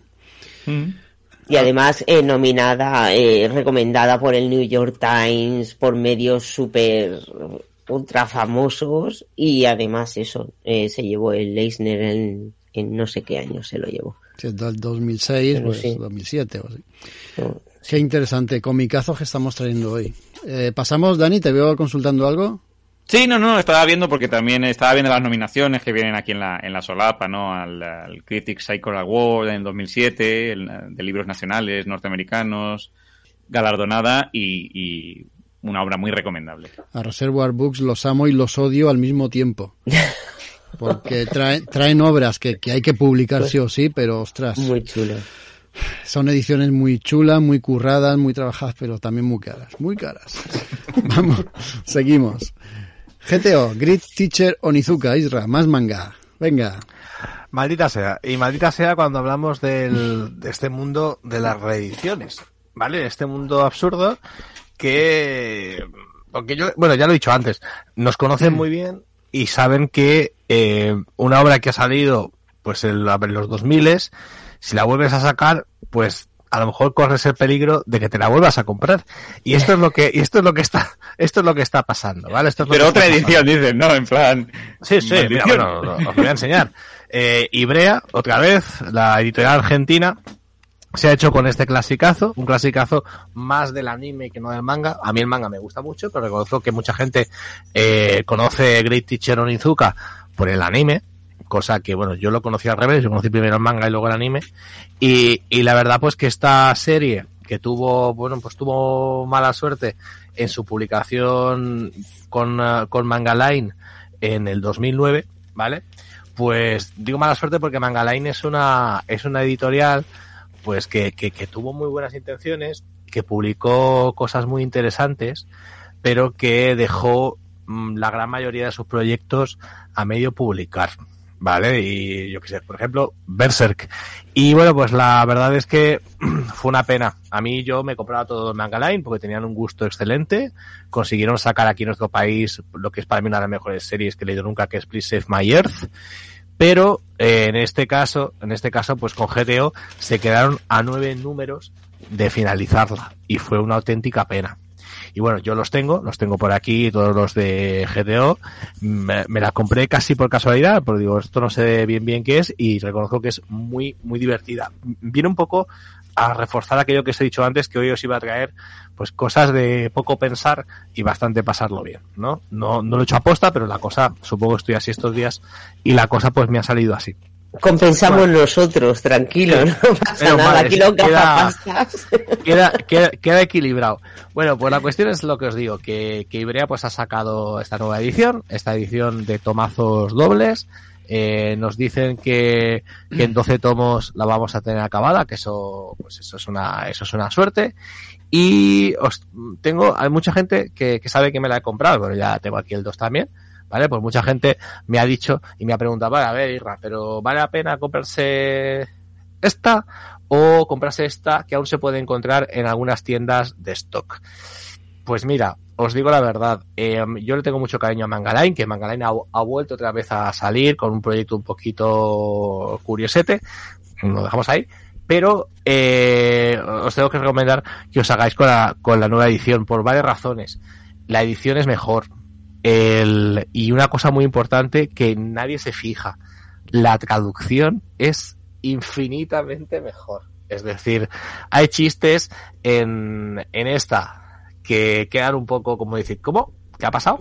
Y, y chistes que están aquí, que se han adaptado, se han españolizado, y entonces pues eh, hacen que tú los entiendas perfectamente, porque GTO es una serie muy japonesa, muy nipona, y en algunos momentos no es lo más, pero te puedes llegar un poco a decir cómo a perder. Este, este gag no, no lo he pillado. Y aquí pues el traductor, eh, que por cierto, mira, vamos a decir su nombre, que muchas veces no se suelen decir y creo que, que hace un currazo impresionante, pues el, el traductor en este caso, creo que lo tenía por aquí, tu, tu, tu, tu. bueno, luego os lo digo y ya lo busco, que, que si lo digo lo... Vale, pues el, el traductor ha hecho un súper, súper currazo, creo que lo tenía por aquí apuntado además. Vale, pues el, el traductor se llama, lo tenía apuntado porque digo, esto sí que se llama Pablo Farías. Pablo Farías, ¿vale? Pues Pablo Farías ha hecho un currazo de la leche y lo ha hecho muy bien. ¿De qué va esta serie? Pues esta serie, esta serie va de, este personaje, mira, ahora pongo en pantalla, eh, pongo en pantalla un poco así los dibujicos de, la serie. Vale, pues aquí tenéis este, este, personaje, pues que es, eh, pues bueno, pues es un, es un chaval de 22 años que no, que es básicamente un pandillero, ¿vale? Muy, muy, casi ahora está muy de moda esto. Yo no sé si ha salido por esto o no, pero tiene algo que ver con Tokyo Revengers, pero desde un punto como mucho más festivo, ¿vale? Es un, es un, panti- es un, es un pandillero y lo que, bueno, lo que pretende básicamente pues es vivir la vida, eh, pasarlo lo mejor posible y pues ir, bueno, pues que todo, ligar si puede y que todo vaya bien, ¿no? Y en un momento dado se da cuenta, este, este personaje, pues se, se da cuenta básicamente de que, oye, que hay una ocupación en Japón que no, que cobran bastante bien. Esto es un poco, esto, a ver, por favor, eh, tenéis que admitirme un poco que algunas cosas no sean políticamente correctas, pero que es un manga de, de, finales de los, de los 90.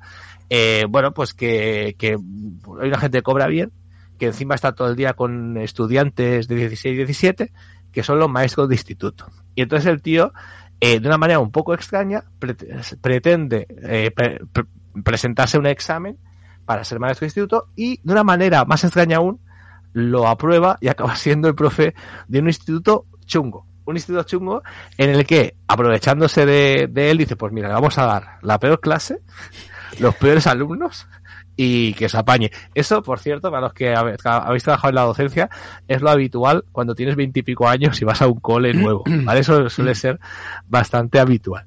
Y entonces, bueno, pues este, este personaje va y son las historias que le suceden con los, con los, eh, con los alumnos y alumnas y que son divertidísimas. Es muy divertido porque imaginaos un pandillero, alguien de la calle, que aplica eso a su pedagogía. ¿Vale? Pues entonces suceden las cosas más extrañas, suceden las maneras más raras de aprender y suceden que al final te das cuenta que se va volviendo cada vez mejor maestro. Es decir, el tío no queda igual, sino que va aceptando su nueva condición docente y va, y va adaptándose a eso.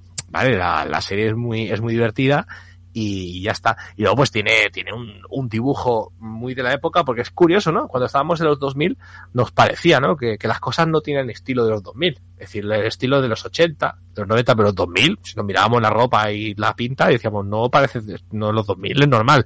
Pues no, no porque se nota, se nota muchísimo. Bueno, solo había que ver Operación Triunfo, eh. Claro, se nota muchísimo, eh, pues esta estética casi slam dunk que tiene, muy parecida, y, y se nota mucho pues el, el tipo de dibujo, ¿no?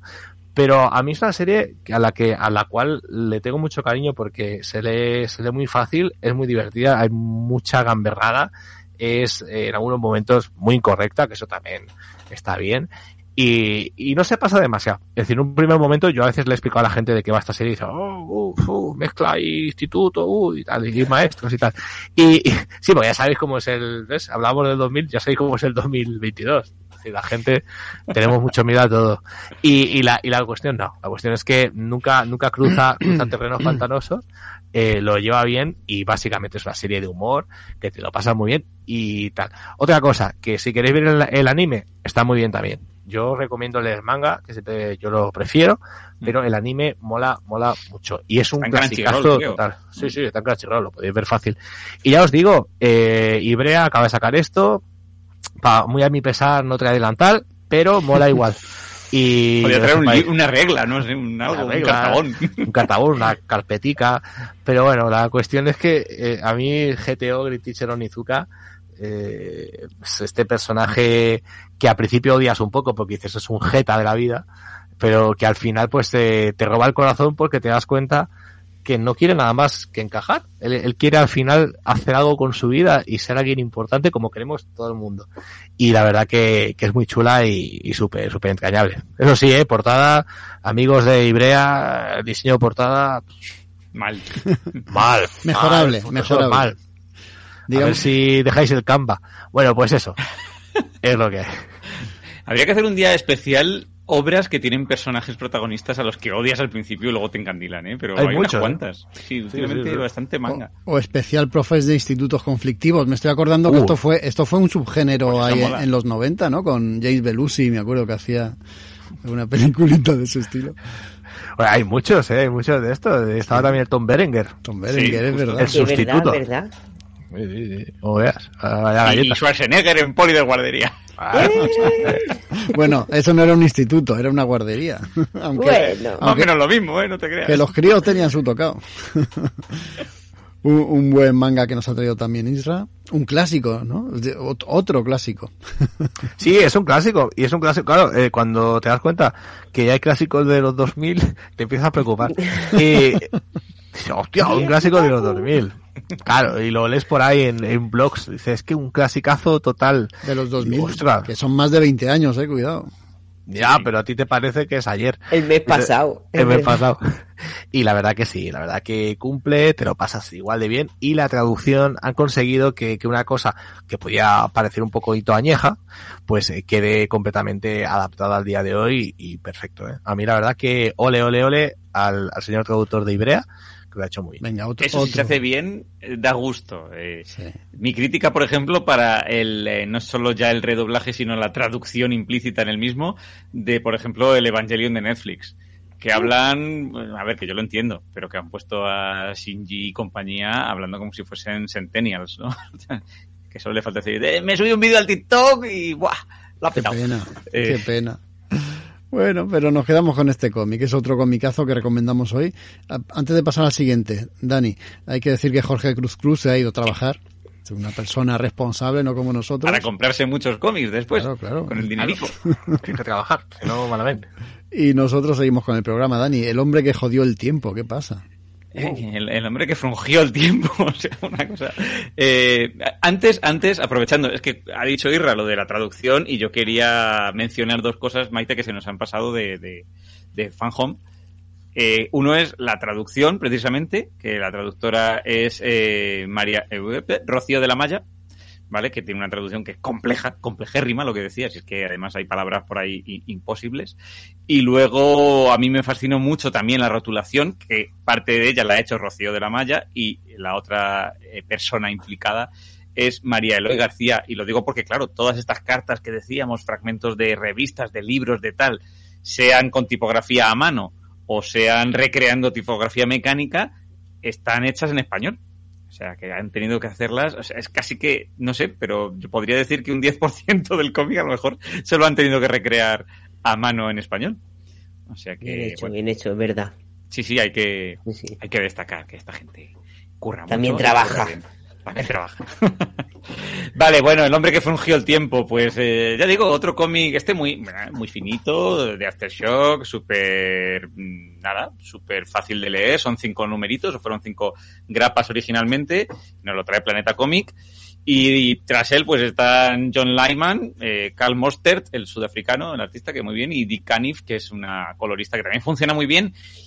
Y yo a este cómic lo llamo eh, El sonido del trueno de Ray Bradbury, pero en versión cachonda.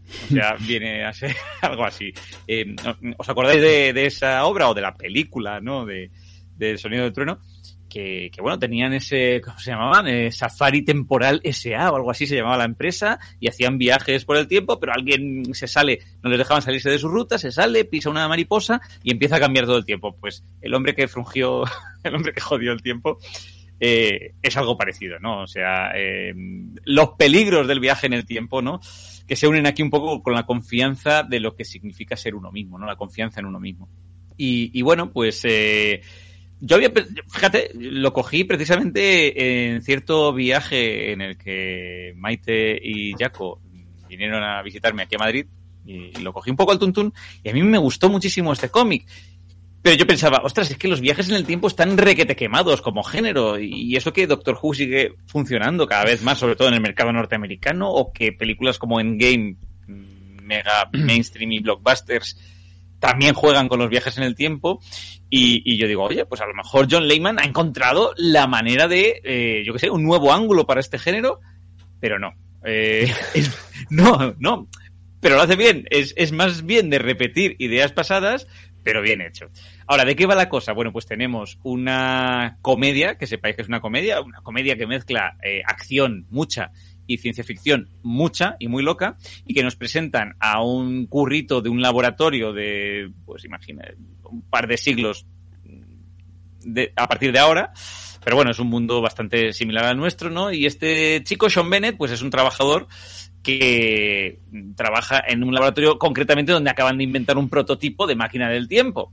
Y sí, le pasa a Sean, pues eh, lo que nos pasaría a nosotros, que le entran las malas ideas, las, las tentaciones chungas de retroceder en el tiempo. Y además, que no volveríamos en el tiempo. Yo no sé vosotros, yo no volvería en el tiempo eh, para cambiar cuestiones mega importantes, sino para lo típico. Voy a volver una semana atrás en el tiempo para intentar no decirle a mi pareja aquello tan chungo que hizo que esa noche mmm, me fuese a dormir al sofá, ¿no? Pues algo parecido para resolver ese tipo de errores, pues es para lo que Sean Bennett intenta utilizar la máquina.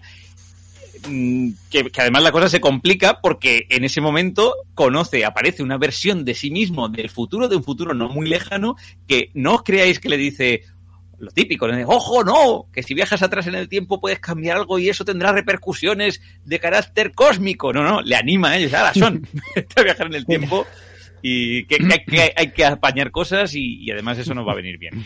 Claro, eh, Sean cuando vuelve a su supuesto presente y se da cuenta de que algo ha cambiado, que algo ha cambiado es el mundo lo, lo lidera ahora un sucesor de eh, Abraham Lincoln que obliga a la gente a ponerse sombreros de copa. Los policías son una suerte de samuráis Uf. que van montados en dinosaurios. Hay pirámides. Y eh, pues como que algo ha cambiado, La, ¿no? la ha liado, vamos, la ha liado. La, la liado, parda. sí, sí.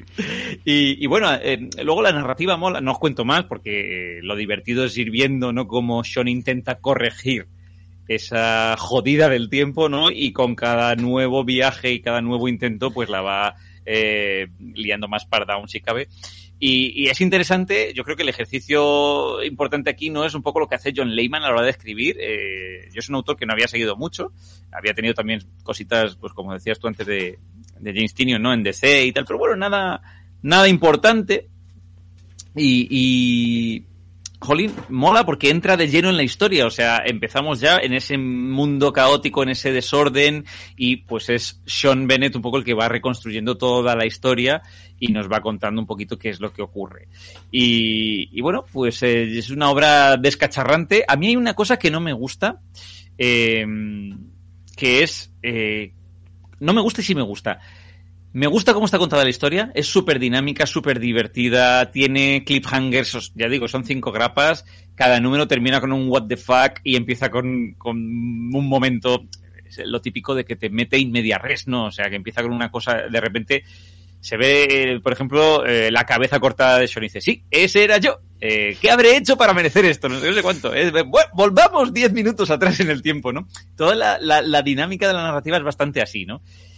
Digo que eso me gusta porque hace de la obra súper entretenida y te la lees en un periquete. Lo que no me gusta, entre comillas, es que es de estas obras que últimamente tengo esa sensación que hay muchas que mmm, aparentemente parece que están escritas para que mañana llegue la televisión y diga, ven aquí, que voy a convertir esto en una miniserie. Mm, yeah. Me gusta la premisa y además me gusta el modo en el que está narrado. Está fácil, fácil, ¿no? Parece que los... No sé si es porque hay autores de cómics que escriben ya con una manera de narrar muy televisiva, que puede ser, pero también puede ser que lo hagan a posta, eh, pues para que, oye, si cae y si cuela, cuela. Dicho lo cual, eh, es fantástica la historia, porque es muy loca y en cinco grapitas, pues te resuelve todo y, y, te quedas incluso con ganas de más, ¿no? Porque el universo tan vasto que crea John Lehman aquí, con tantas variantes temporales, con cuestiones que lo que decía antes, aunque sean clichés un poco del género, o sea, de repente una policía del futuro que son roboces, que claro, mm, si quieren acabar contigo, a lo mejor, y, tú eres un fugitivo, porque él lo que está haciendo es huir por el tiempo, a lo mejor no te van a matar a ti, pero siempre tienen el poder de irse a ti cuando naciste, coger al bebé y decir, pues nada, te mato, ¿no?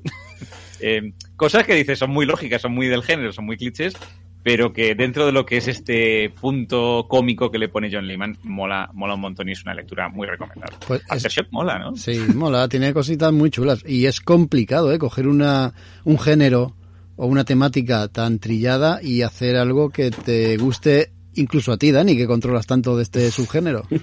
Pero porque no hay mucho viaje en el tiempo con humor. Eh, claro. Mira, que es una cosa que tiene Regreso al Futuro, entre comillas, mm eh, quizá no es comedia como tal, pero sí que es ese desenfado, ¿no? Que, que últimamente parece que todas las obras de ciencia ficción y de viajes en el tiempo tienen una epicidad y un peso ahí que, que dices, oye, ¿por qué no puede haber una comedia descacharrante en la que un tío se carga el tiempo y tiene que volver a reconstruirlo y cada vez que lo intenta la lía más?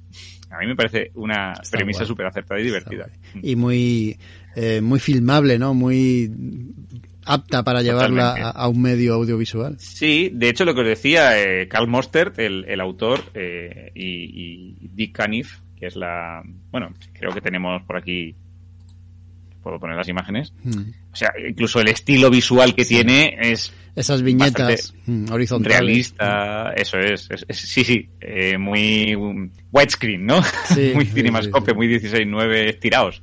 O sea que totalmente, totalmente llevable si no a la pequeña, incluso a la gran pantalla, ¿eh? Sería una peli muy entretenida. Yo creo que tiene, pues eso, elementos de, de la máquina del tiempo, eh, pero en, en, divertido, en absurdo.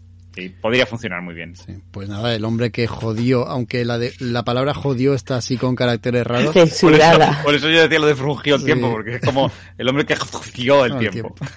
De Planeta y Aftershock. Muy buena recomendación. Y acabamos conmigo. Bueno, acabo yo el programa, o sea, acabar conmigo casi casi. A ver si soy a ver si soy capaz de hacer esta pequeña reseña sin pegar ningún ronquido. No sabía si hablar de esto, el Supergirl de Tom King, o esto, el Authority ¿eh? de Morrison y Mikel ¿Ninguno de los dos te ha gustado? qué? y Miquel pedazo dibujante que tenemos en este país. Bueno, muchos, ¿no? Pero Miquel Janín se sale. Sí que me han gustado y me han gustado, me están gustando muchísimo y no las traigo porque quedan unos cuantos números para terminar ambas miniseries. Me esperaré a que finalicen y las traeré. Así que me he decantado por esto. Toma. El Sindicato del Crimen, que ahora mismo se ve en pantalla. Un cómic de DC de superhéroes. Pues no, de supervillanos. ¿Quién es el Sindicato del Crimen o quiénes son el Sindicato del Crimen? Bueno, todos conocemos a la Liga de la Justicia y sabemos también que en el universo DC hay un montón de, de universos, hay un montón de realidades.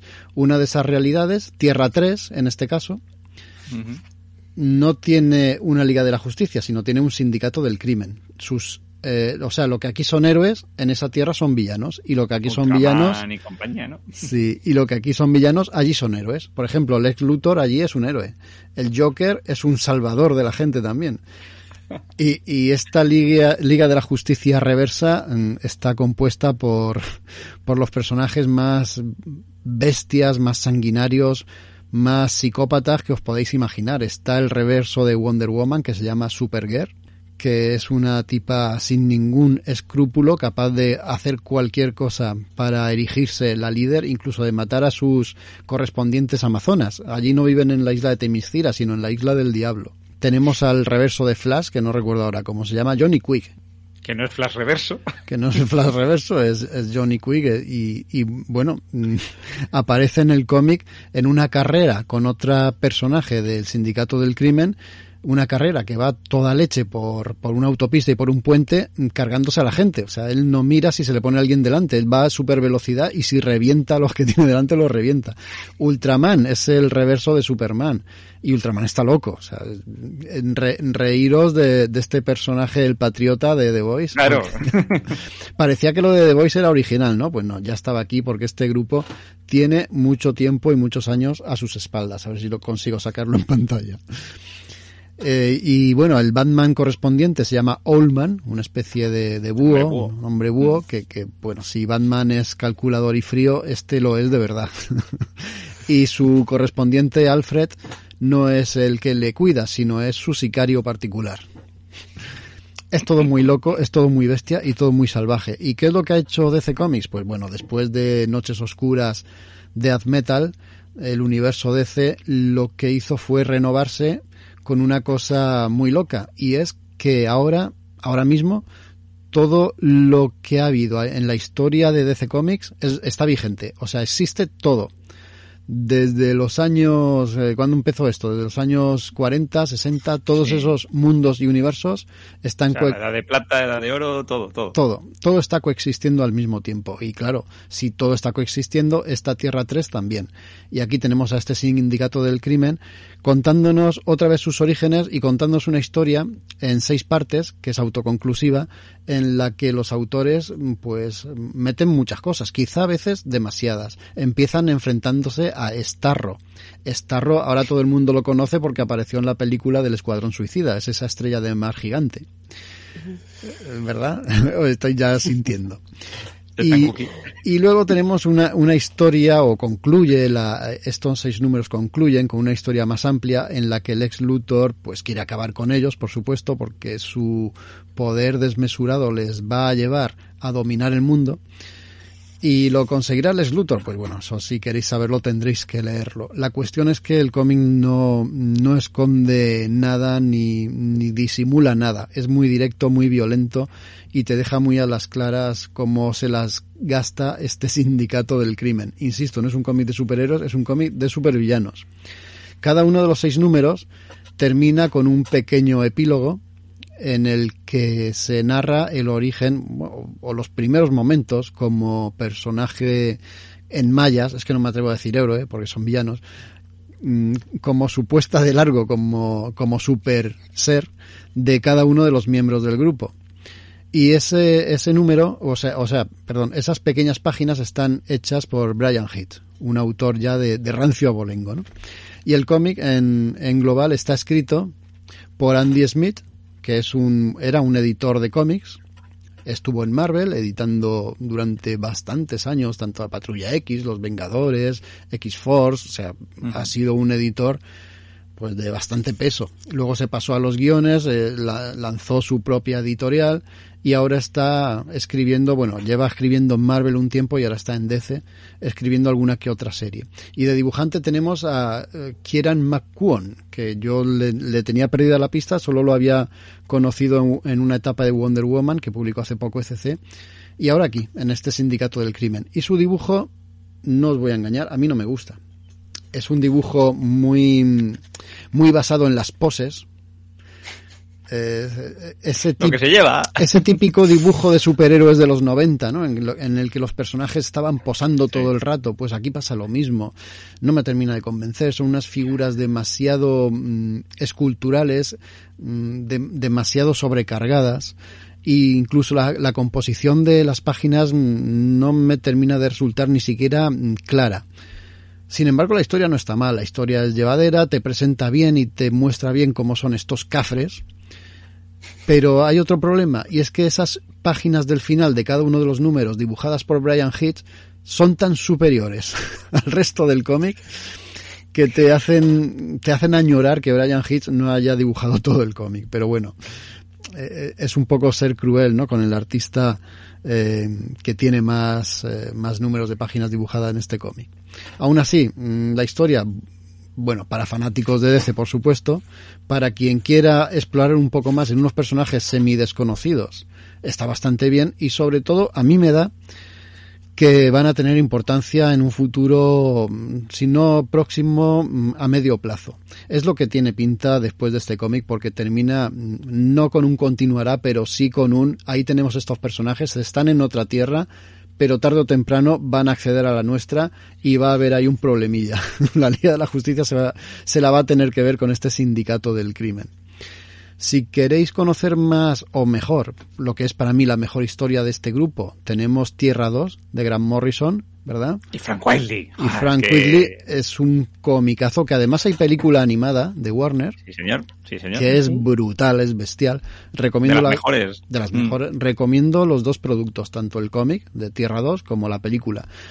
Mm, antes que este cómic que acaba de lanzar ECC, pero tampoco lo denostéis, ¿eh? porque es la actualidad del sindicato del crimen. Hay nuevos miembros, hay nuevos personajes. Aquí en la esquina voy a acercarlo más. Aparece una chica que se llama Atómica, es la versión Como de, Atom, ¿no? Sí, es la versión de Tierra 3 de Atom. De, ay, espera, que me has ampliado la pantalla, amplía, amplía.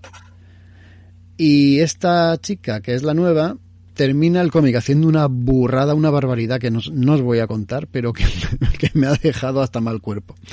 Es muy bruto el cómic, es muy de superhéroes de esta época, o de supervillanos de esta época, mejor dicho. Para fanáticos de, de este tipo de universos, y oye, teníamos que traer también nuestra cuota de superhéroes que no lo habíamos hecho en todo el programa. Yo te iba a decir, Jaco, ¿tú crees que, porque yo iba a mencionar, yo, tú has dicho personajes un tanto desconocidos, pero yo creo que quizá los que conocíamos la obra de, de, de Morrison y Quietly, ¿no? Eh, sí que, si bien desconocidos, sí que son muy queridos, ¿no? Yo creo que, aunque tuvieron poca aparición quizá, la película también reforzó eso. Sí. ¿Tú crees que ahora The Boys, Super Crooks también, ¿no? Es como la tendencia, a lo mejor han hecho que, pues oye, renazca y que DC haya dicho, ostras, si tenemos nuestros propios super chungos, vamos a aprovecharlos. Es posible, un poco eso y un poco porque los tienen ahí. Suicida. Claro, un poco porque los tienen ahí, ¿no? Y este mm, rehacer todo su universo otra vez, no podían dejarlos en el olvido. Es una baza y un comodín que desde luego tenían que aprovechar. Yo, yo desde luego lo aplaudo. Además, insisto que hay nuevos personajes y hay nuevos giros que si saben encauzarlos bien, igual hacen cosas interesantes. Ya, ya veremos, el tiempo lo dirá, pero insisto que lo- los volveremos a ver y seguramente los volveremos a traer. El Sindicato del Crimen también apareció en, en una de las últimas sagas, Maldad Infinita creo que era. eh, creo que se llamaba así, una de las últimas sagas, bueno, últimas, igual hace cuatro años que la publicó SC aquí, que estaba muy bien y el Sindicato del Crimen tenía bastante importancia. Así que son personajes reiterativos y, reincidentes, ¿no? Para los que conocemos este universo y, y bueno, también es verdad que algo desconocidos. Pues ya hemos terminado. Hemos hecho un programita a la mar de chulo, la mar de, de variado. ¿eh? Lo he dicho al De principio. todo, de todo. Sí, lo he dicho al principio y yo creo que los oyentes que hayan llegado hasta aquí se habrán dado cuenta de que así ha sido. No hemos tenido muchos comentarios porque eh, no, no hemos leído muchos comentarios porque ha- han sido tantos que ha habido un cuello de botella, se, se ha, Me ha costado filtrarlos, no he podido. Se ha atorado el servidor y no han pasado más que unos pocos.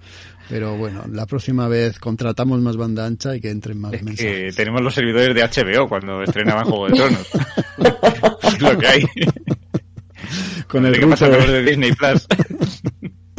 Vamos, vamos a ir cerrando ya el programa, vamos a despedirnos, a darle las gracias a los que han llegado hasta aquí, a dar las gracias a, a Isra, a Dani, a Maite y a mí también. Y vamos a quedar con la gente que nos escucha y nos ve para la semana que viene, que hablamos de cine. Hay unos cuantos estrenos ahí que, que queremos traer y otros que, que vamos a esperar con mucha ansia. Ya hablaremos de eso, ya hablaremos de cine tranquilamente, pero la semana que viene, si nos importa. Adiós. Chao. Chao.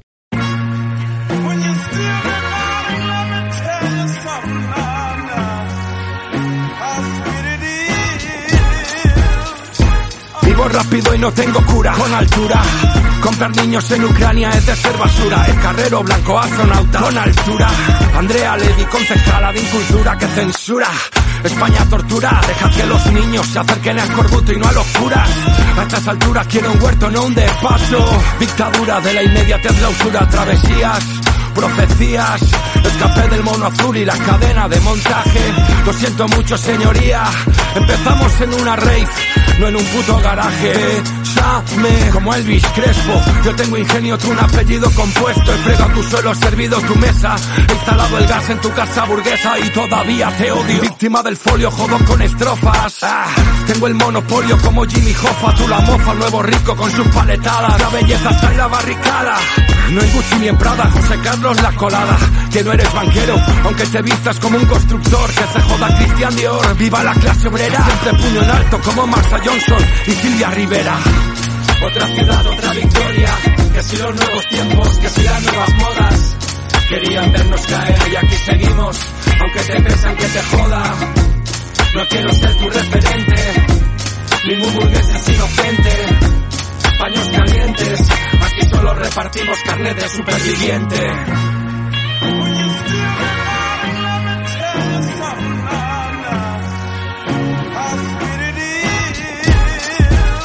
Irreverentes como Willy Toledo. 15 años en el juego, mira, seguimos sin miedo. Sin casarnos con nadie, sin pelos en la lengua. Eternos culpables pero en la lista de ventas. Que siempre fui la oveja negra. El objetivo de sus críticas y de sus piedras. Pero ya perdí la vergüenza, los celos. Pongo a sus palmeros a hacer pogos con libreros. Créelo, escupo al madero y al federal. Rodilla al suelo, mejor el cuello de Trump Un racista visceral, pero diría una verdad. Obama impidió respirar. En Siria y en Irak Va, construye héroes y se caerán. Y más con redes donde pierden su disfraz. Un ejemplo es el imbécil de Bosé Que critica el 5G mientras compra bebés ¿Ves? La industria crea juguetes rotos. La soledad del artista sin sus devotos. Loco, yo no busco ser tu referente. Tengo suficiente con buscar ser consecuente y quererme Construir sin buscar un fin. Pues escribir es dar sin esperar a recibir. Los chicos del maíz quisieron vernos caer. Seguimos en pie, incorruptibles como Robespierre Otra ciudad, otra victoria. Que si los nuevos tiempos, que si las nuevas modas. Querían vernos caer y aquí seguimos. Aunque te pesan que te joda. No quiero ser tu referente. Ningún burgués es inocente. Paños calientes. Aquí solo repartimos carne de superviviente